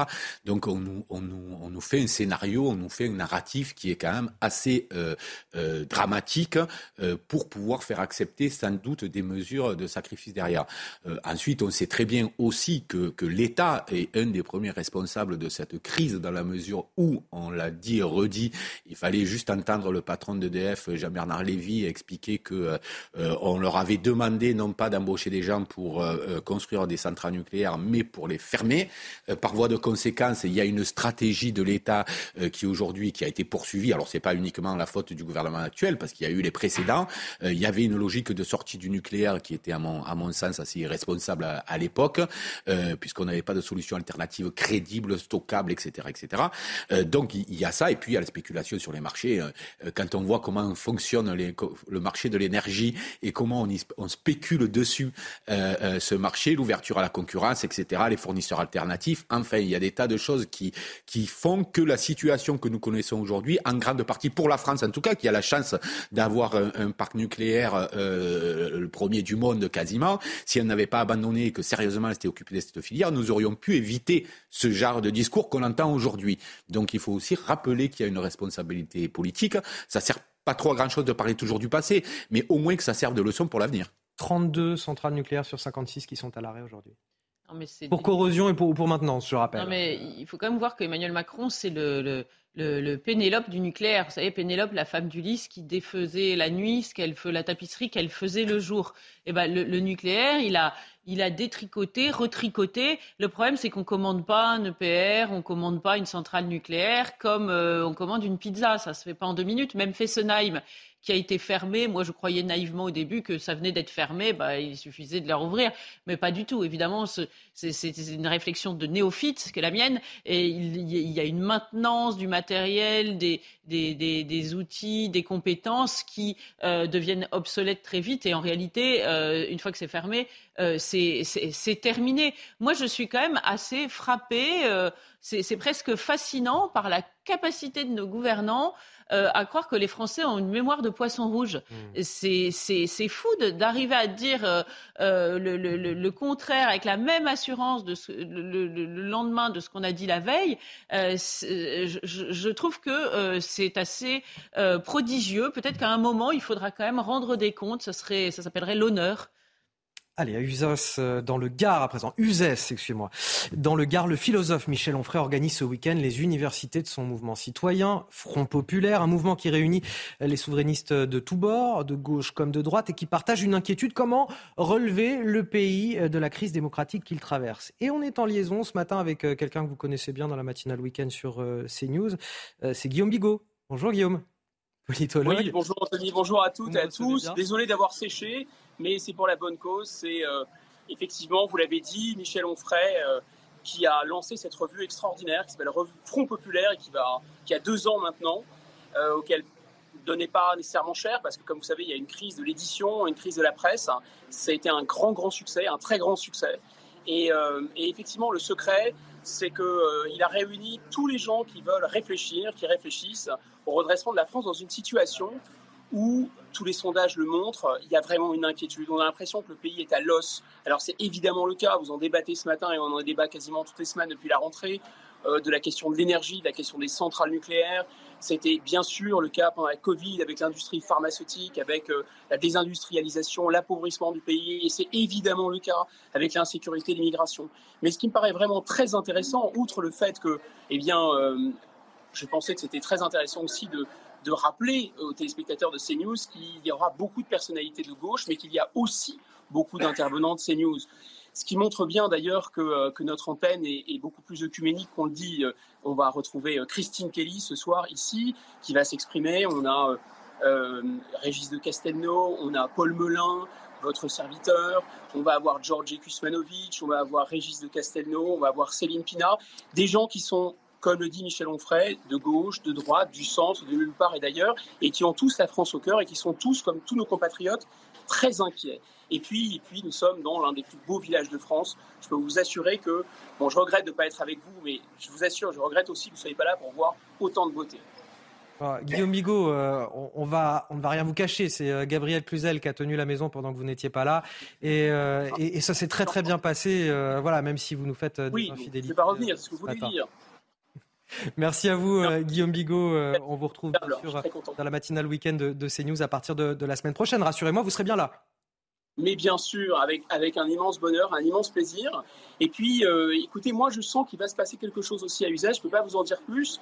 Il y a, vous savez, des atmosphères comme ça qui qui trompent pas. Je pense qu'il y a quelque chose un peu d'une sorte d'effervescence. Parce que, bon, on l'a dit, Front Populaire et Michel Onfray, Stéphane Simon, on, est, on était embarqués dans une aventure éditoriale, dans une aventure intellectuelle, dans une réflexion sur les causes, euh, les tenants, les aboutissants de cette espèce de déréliction, de déliquescence de la France. Mais je pense qu'on ne peut pas euh, rester les bras ballants non plus. Vous savez, en, en, Vous savez quoi en politique, Guillaume Bigot, on, fera le point la semaine prochaine, Guillaume. On fera le point la semaine prochaine en plateau. On en Ça reparle marche. et en plus À on en reparle vite. demain. Je vous remercie euh, Guillaume de nous avoir donné de vos nouvelles aujourd'hui. Restez avec nous. On reprend dans quelques instants sur CNews la matinale week-end, dernière partie jusqu'à 10h. C'est juste après la pub. Bon réveil à ceux qui nous rejoignent, c'est la dernière partie de cette matinale week-end. On est ensemble jusqu'à 10h pour décrypter toute l'actualité. Et on la décrypte avec Gabrielle Cluzel, directrice de la rédaction de Boulevard Voltaire, et Guillaume Perrault. Euh, Guillaume Perrault, mais non, Frédéric Durand. non, Guillaume Perrault, c'est à oui, 8h. je suis là. Frédéric Durand, directeur de la revue L'Inspiration Politique. Tout de suite, les titres de votre journal de 9h30. Un quartier traumatisé, des habitants qui vivent euh, confinés, littéralement. Après trois fusillades ce mois d'août à, à Noisy-le-Sec, en, en région parisienne, c'est l'indignation. La rentrée scolaire s'annonce et c'est maintenant pour les plus jeunes que l'on s'inquiète. Hormis quelques renforts de police, on demande aux habitants de prendre leur mal en patience. Le reportage de nos équipes dès le début de ce journal. La recette, les recettes de l'État ont bondi en l'espace d'un an. 30 milliards d'euros supplémentaires. Voilà qui donne de l'eau au moulin du MEDEF. Et si le super profiteur, c'était l'État et pas les entreprises? On posera la question ce matin. Une question qui viendra évidemment alimenter à l'automne les débats sur le budget 2023. Et puis enfin, on prendra un petit peu de, hauteur si la météo le permet. Le rendez-vous est fixé ce soir à, à 20h17 heure française. Le décollage de la mission Artemis, la fusée la plus puissante au monde, direction la Lune, pour la mise en orbite de la capsule Orion. On en parle avec, bien sûr, l'inénarrable, le fantastique Michel Chevalet à la fin de cette édition. Après trois fusillades en seulement trois semaines à, Noisy-le-Sec en région parisienne, l'appel au secours des habitants du quartier de la Renardière. Deux personnes ont été blessées, dont un mineur. Règlement de compte, rivalité entre quartiers, trafic de drogue, aucune piste n'est pour l'heure connue ou privilégiée. Mais la rentrée scolaire arrive et tout le monde vit dans la crainte d'un nouveau drame. Le reportage est signé Régine Delfour et Fabrice Elsner. Ce jeudi 25 août, Paul, le prénom a été changé, vient de rentrer de vacances. Il discute avec ses voisins devant la caravane qu'ils ont transformée en buvette. Mais vers 23h30, leur soirée vire au cauchemar. Il a vu le monsieur arriver avec euh, le fusil à pompe et c'est là qu'il nous a dit allez cachez-vous. Et quand il nous a dit cachez-vous, bah, la première chose c'est euh, on s'est caché comme on pouvait. Sauf que c'est notre ami qui s'est fait, qui, s'est pris quand même deux balles de, plomb, de chevrotine, là, comme ils disent. Mais le monsieur, il arrivait, visage découvert, sans pitié. Il était là sans pitié. En 19 jours, trois fusillades ont éclaté aux 60 rues de Duy. Les habitants, désormais cloîtrés comme cette femme, vivent la peur au ventre. On vit plus, on dort plus. Dès que ça, dès que ça claque, euh, on se réveille. Mon enfant sort plus. Il ne sort plus, à part avec moi, mon enfant sort plus. Qu'est-ce que vous avez peur de quoi? Une balle perdue. C'est surtout ça qu'on a peur pour eux. On ne sait pas quand est-ce que ça va venir, à quelle heure. Si je peux trouver ailleurs, oui, je partirai. C'est impossible de vivre ici. Si les enquêteurs ne privilégient aucune piste, le point de deal au coin de la rue semble bien être à l'origine de ces fusillades. Les riverains se sentent délaissés. On ne peut pas vous mettre des caméras parce que la mairie n'a pas d'argent. Euh, quand la police est venue, nous dit on a eu un cas comme le vôtre. Au bout de 6-8 mois, ça s'est calmé tout seul. Donc euh, restez chez vous 6-8 mois cloîtrés, avec un peu de chance, euh, ça se passera. Même si les patrouilles de police sont plus fréquentes, les habitants de la cité de la Renardière pensent tous à déménager. illustration d'un quartier abandonné de la République Frédéric Durand, il y a celui-là, mais en fait, il y en a des centaines d'autres à travers la France. On aura beau mettre euh, de la police euh, partout, en tout cas où on peut. Gérald Darmanin aura beau faire tous les déplacements qu'il veut pour annoncer des renforts supplémentaires de police, on ne pourra pas. Euh, c'est comme boucher une, une fuite avec, avec son doigt. C'est quasiment impossible de pouvoir régler ce problème si on ne va pas à la racine de ce problème. Et Justement, ma question, quelle est la racine de ce problème? Bah, La racine, ça dépend où on va, mais la racine, elle est très souvent euh, des, économies parallèles, des trafics de drogue qui engendrent euh, dans bien des endroits euh, des, violences à répétition. on ferme un point de deal, il s'en ouvre un autre 100 mètres derrière. on a une police à qui on demande de, de, de, de, faire et de refaire sans arrêt les mêmes choses. donc voilà, on est dans... Alors, moi, je pense que la question de l'économie parallèle est à traiter euh, d'urgence, c'est-à-dire que, je le dis chaque fois, même si ça fait euh, souvent hurler, euh, peut-être qu'il faut encadrer le trafic de drogue et notamment le trafic de, de, cannabis, puisqu'on est à 4 millions et demi, un peu plus de consommateurs aujourd'hui. Donc, quand vous avez un marché, vous avez en face toujours des gens qui vont vendre. Vous avez une offre, vous avez une demande, vous aurez toujours une offre en face. Si demain vous, vous décidez d'interdire l'alcool, vous aurez un marché de l'alcool. Comment on régule alors? Ben, on régule en encadrant, peut-être en légiférant, peut-être pas en légalisant, mais en tout cas en, en donnant un cadre un peu plus légal que ce qu'il est aujourd'hui, qui permet le trafic. Euh, c'est-à-dire que ou bien on arrive à supprimer les consommateurs, mais 4 millions et demi de consommateurs, bon courage pour les, pour les supprimer, parce qu'il n'y a plus de consommateurs, s'il n'y a plus de demande, il n'y a plus d'offres. Hein.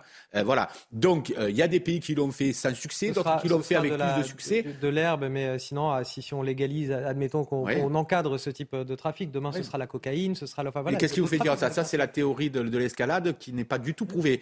C'est-à-dire que si demain vous répondez à un besoin parce qu'il y a des consommateurs et que vous encadrez ce trafic-là, peut-être que Déjà, euh, la vente aujourd'hui de ces produits-là est catastrophique parce qu'elle est coupée avec de l'huile de vidange, enfin pour la santé et notamment des jeunes, c'est une catastrophe.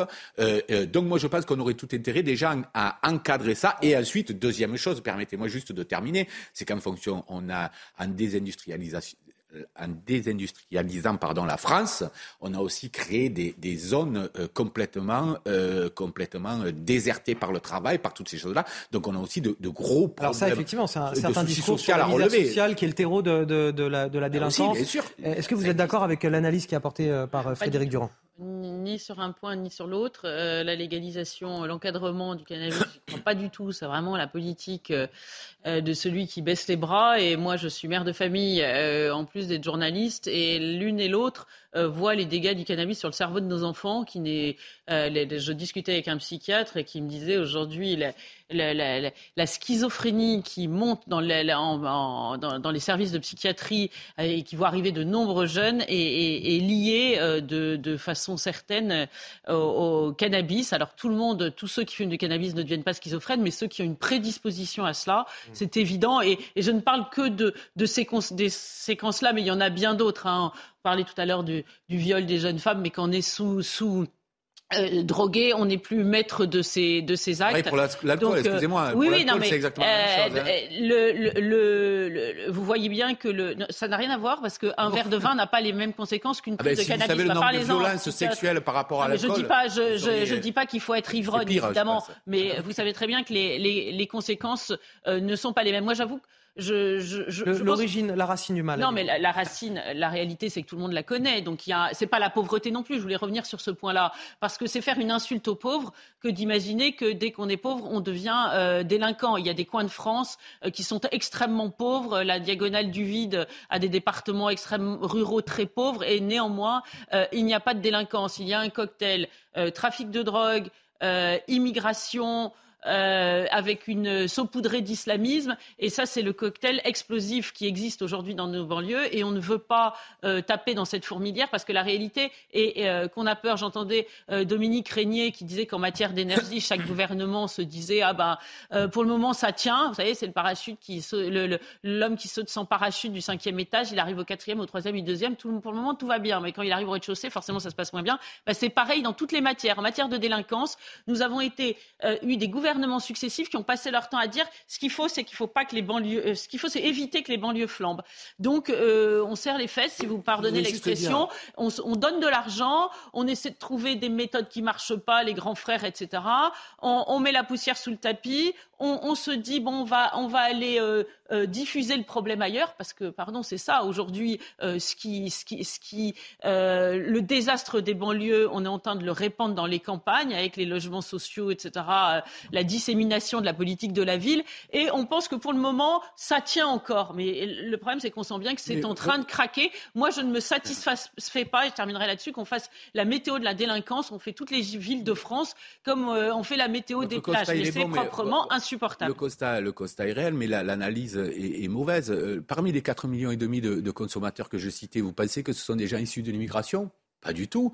Tous ces consommateurs-là, ce sont des gens qui viennent aussi de banlieues plutôt, même UP, euh, de, de, régions parisiennes pour ne prendre que la capitale, et qui vont se servir, qui vont euh, acheter leur, euh, leur, leur, consommation dans les banlieues. Bien sûr que c'est ça. Donc il suffit pas de dire tout est de la faute de, de, de l'immigration, etc. Ensuite, comme je vous le dis aujourd'hui en termes de santé publique, et vous avez raison d'y revenir, le fait que ce ne soit pas encadré est pire pour la santé de nos, de nos jeunes. C'est pire parce que le produit qui est vendu est terriblement nocif.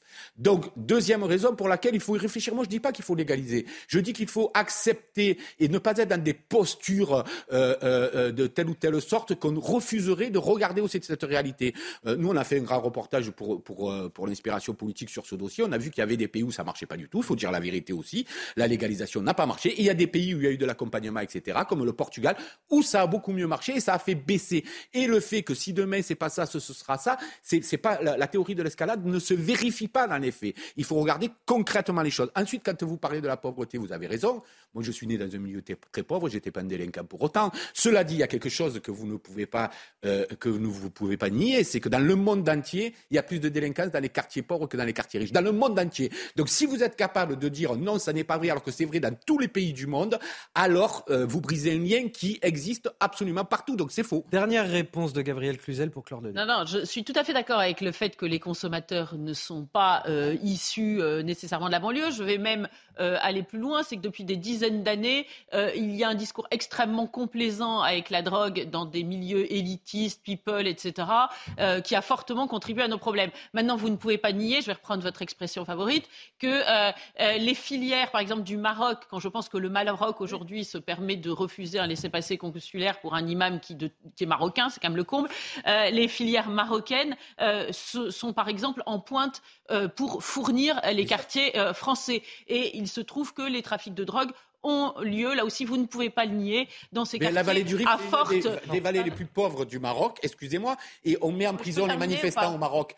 Euh, voilà. Euh, à, forte population immigrée, d'ailleurs, vous savez très bien qu'aujourd'hui, quand un migrant arrive qui n'a pas de boulot, qui n'a rien, etc., il est pris dans ces, dans ces trafics par des trafiquants qui lui disent bah, tu fais ci, tu fais ça, et tu gagneras euh, ainsi un peu d'argent. Donc, nier le lien entre les deux, c'est évidemment un, un, un non-sens. Non, je crois que, je le dis, je le répète, on refuse de se saisir de ce problème à bras le corps parce qu'on a peur d'un embrasement social. Mais plus on a on attend et plus l'embrasement sera fort. C'est comme un cancer qu'on refuse de soigner. Cette question économique à présent, euh, et si le super profiteur, Frédéric Durand, c'était l'État? Pourquoi je vous dis ça? Rappelez-vous ce que disait le président du MEDEF, Geoffroy Roux de Bézieux, il y a quelques jours, alors que la classe politique s'interrogeait sur l'opportunité de la taxation des superprofits euh, des entreprises. Eh bien, on apprend aujourd'hui dans le Figaro que les recettes de l'État se sont effectivement envolées en l'espace d'un an. Elles ont bondi de près de 30 milliards d'euros, alors que les dépenses de l'État, elles, sont restées stables. Toutes les précisions avec Mathieu Rio, et je vous donne la parole là-dessus, Frédéric Durand. Les recettes de l'État en forte hausse sur un an plus 28,4 milliards d'euros, pour un total de 172 milliards à la fin du mois de juillet, contre 144 milliards fin juillet 2021. La raison principale, la forte inflation de ces derniers mois. Elle a permis à l'État de collecter 7,7 milliards d'euros de plus sur la TVA en un an. C'est 16 milliards de plus avec l'impôt sur les sociétés. De quoi conforter la thèse du patron du MEDEF les recettes de l'impôt sur les sociétés ont été multipliées par trois en quatre ans. Finalement, les surprofits dont on nous rebat les oreilles à longueur de journée sont plutôt du côté de l'État, par le phénomène de l'impôt, que ceux des entreprises. Des super profits de l'État, une expression réfutée par la Première ministre Elisabeth Borne et le ministre des Comptes publics Gabriel Attal. Il y a des recettes fiscales supplémentaires, mais on dépense beaucoup plus pour protéger et accompagner les Français. On a dépensé 7 milliards d'euros pour la ristourne carburant. De nouvelles aides pour soutenir les Français ont déjà été adoptées pour la rentrée, comme la prime exceptionnelle de 100 euros minimum, bientôt versée à 10 millions de foyers. Ça, ça va donner de l'eau euh, au moulin de ceux euh, qui, euh, lors du vote du budget 2023 à l'Assemblée nationale, disent bah il faut, faut aider les Français. c'est de la communication et c'est normal que le Medef fasse ce type de communication et qu'elle soit reliée. Mais je dirais quand on a 110% de dette, on peut pas dire qu'on a des surprofits. C'est absolument impossible parce que ne serait-ce que pour rembourser le, le, le, coût de la dette. Lorsqu'il y a un surprofit, par exemple chez Total de 5,7 milliards dans le premier trimestre 2022, on n'a pas on n'a pas 110% de son capital de l'équivalent de 110% de son capital de dette, parce que sinon on ne parlerait pas de surprofit. Non, là, l'État, il est dans une situation, et vous allez le voir d'ailleurs, parce qu'on va nous, on va nous, nous faire avaler de l'austérité derrière, euh, il n'est pas du tout en situation de surprofit. Je pense que ce n'est pas aller au bout du raisonnement que de dire ça. Surtout qu'il va falloir euh, euh, atteindre les 3% de déficit public ah d'ici 2027. Ça, c'est l'objectif. Gabriel Non, mais le, fait est que l'État, c'est une évidence, prend d'une main ce qu'il ce qu'il donne de l'autre. Et le problème, c'est qu'il ne prend pas euh, il, ne donne pas ce auquel il prend et quelquefois c'est injuste pour les, pour les classes moyennes. On parlait de la, la ristourne des carburants. Bah écoutez, c'est profite à tout le monde. Euh, bah euh, il y a eu des, des effets de seuil. Ah oui, la ristourne des carburants a eu, des, a eu un effet, mais, mais, mais les chèques carburants qu'on a eu pendant l'été, par exemple, c'est toujours pour les plus fragiles. Et le problème, c'est que avec les effets de seuil, les, les classes moyennes, les tranches basses des classes moyennes se paupérisent et ça, c'est une évidence. Si bien sûr l'État euh, euh fait des, super profits. Alors, je ne sais pas si on peut appeler ça des super profits parce qu'il est très endetté. Vous avez raison, le, terme est peut-être impropre, mais en tout cas, euh, il, ramasse des fonds énormes. Moi, je crois qu'il devrait y avoir un plan Marshall de la dépense publique parce que il y a une gabegie publique. Enfin, je vais vous donner un exemple, mais quand on voit qu'une association comme le Planning familial qui nous fait toute une campagne autour de l'homme enceint, qui trouve ça génial à l'heure de la lutte contre les fake news, ça fait quand même un peu rigoler. eh bien, est subventionné par par l'État. Moi, je crois que euh, toutes, toutes les dépenses publiques, de la plus petite à la plus grande, devraient faire l'objet d'un audit. Très bien, ce sera le, le, mot de la fin euh, pour, pour, pour, permettre à Elisa Lukavski de nous faire le rappel de l'actualité, puisqu'il est, il est 9h45 sur CNews. Alors qu'il est toujours introuvable et sous le coup d'un mandat d'arrêt européen, l'imam Hassan Iqiyoussen continue euh, d'animer les débats. Son avocate, maître Lucie Simon, dénonce une politique spectacle du ministère de l'Intérieur. Je cite, Il n'y a rien de judiciaire dans ce dossier. Le ministère a visé à créer un ennemi public pour servir un agenda politique. Dans le même temps, une manifestation en soutien à l'imam lancée par l'association Perspective musulmane a lieu cet après-midi, place de la République à Paris. Point météo avec 38 départements en vigilance jaune, orage et crue. La France est coupée en deux avec une attention particulière pour la moitié nord-est jusqu'au sud-ouest. Des résidus orageux sont encore bien actifs sur le Grand Est, Rhône-Alpes, PACA et en Corse ce matin. Le retour de la braderie de Lille après euh, deux ans d'absence avec quelques chiffres qui donnent le tournis 80 km d'étal, quelques 8000 exposants pour 2 à 3 millions de visiteurs. De ce matin 8h à demain 18h, les amateurs de brocante pourront euh, flâner dans les 180 hectares fermés à la circulation dans le centre de la ville et déguster les fameuses et traditionnelles moules frites. Place de ce rendez-vous. La moule frite, la star du rendez-vous de la braderie de, Lille, événement très sympathique, euh, bien évidemment. On va parler d'un autre événement sympathique, c'est ce soir à 20h17. Ce sera euh, retransmis sur notre antenne en direct. Si tout se passe bien et si la météo le permet, c'est le décollage de la fusée Artemis, la fusée la plus puissante du monde. La NASA avait reporté son décollage lundi dernier à cause d'un problème technique. Son objectif, c'est de propulser la capsule Orion autour de la Lune en vue, peut-être, et, là, ça de quoi nous faire rêver d'une mission habitée sur, euh, sur la Lune. L'opération est évidemment très délicate, et aujourd'hui, c'est Michel Chevalet, notre journaliste scientifique, qui nous en. Regardez. On le sait aujourd'hui par la NASA que ce n'est pas le système de refroidissement, de mise en froid de l'un des quatre moteurs, le moteur numéro 3 de la fusée, qui est en cause et qui a annulé le départ. Non, non, non, non. C'est simplement une anomalie sur un capteur de température. Donc, réparation effectuée. Le prochain tir a lieu donc samedi. La météo est favorable à 20h17, bien sûr, en direct sur CNews. Juste un tout petit détail. La fenêtre de tir est, vous le savez, de deux heures. Mais dans ces deux heures, il peut y avoir des petites interruptions, des petits trous dans lesquels on ne peut pas tirer. Des petits trous de quelques minutes. Pourquoi? Eh bien, tout simplement parce qu'à ce moment-là, vont passer sur des orbites basses des satellites de télécommunication ou bien des débris spatiaux. Allez, tout de suite les sports avec de la Formule 1. Première journée qui se termine ici à Zandvoort, Franck Montagny. Une première journée qui a vu les Mercedes dominer la première séance d'essai libre avec le meilleur chrono pour George Russell devant Lewis Hamilton. Les Ferrari cet après-midi, mais surtout, surtout fait marquant les difficultés de euh, Max Verstappen, euh, trahi par sa boîte de vitesse ce matin et huitième chrono cet après-midi. Ouais, c'est incroyable hein, parce qu'on est quand même sur ces terres. Toutes les tribunes, elles sont orange aux couleurs de Max Verstappen. Tout le monde porte les casquettes de Max. En fait, bref, c'est pas compliqué. C'est son circuit, c'est son environnement. Et pourtant, eh ben, c'est une des rares on ne le voit pas dans le top 5. Tout simplement, c'était assez difficile pour lui. Il n'a pas trouvé le rythme. Alors, cette première séance, elle a été handicapée parce qu'il a, perdu la boîte de vitesse. Donc, forcément, il n'a pas pu rouler et s'adapter au circuit. C'est un circuit qui est peu utilisé. Et pendant la deuxième séance, ils n'ont pas trouvé les réglages parce que lui, comme Pérez, ça n'a pas fonctionné. On verra si euh, ça fonctionne demain, si on arrive à remettre les choses dans, dans l'ordre pour Max Verstappen, le champion du monde en titre. Rendez-vous à partir de 14h40 sur Canal Plus Sport pour la séance de qualification. Gabriel Cluzel, Frédéric Durand, c'est le moment de vous remercier. J'ai le plaisir de vous retrouver demain, donc je ne suis pas trop triste de vous quitter euh, à cette heure-ci. C'est la fin de notre matinale euh, week-end. Restez avec nous sur euh, CNews.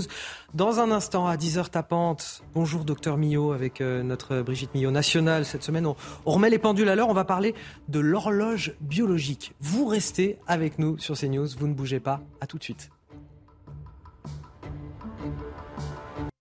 Pluie et orage à prévoir ce samedi matin sur le Grand Est et près du littoral méditerranéen. Sur l'ouest du pays, un ciel variable alternant passages nuageux et belles éclaircies. L'après-midi, le risque orageux perdure en Lorraine et en Alsace. Quelques ondées des Hauts-de-France à la Champagne-Ardenne. L'ouest de la Bretagne sans nuages, avec en fin de journée de faibles pluies sur la pointe bretonne.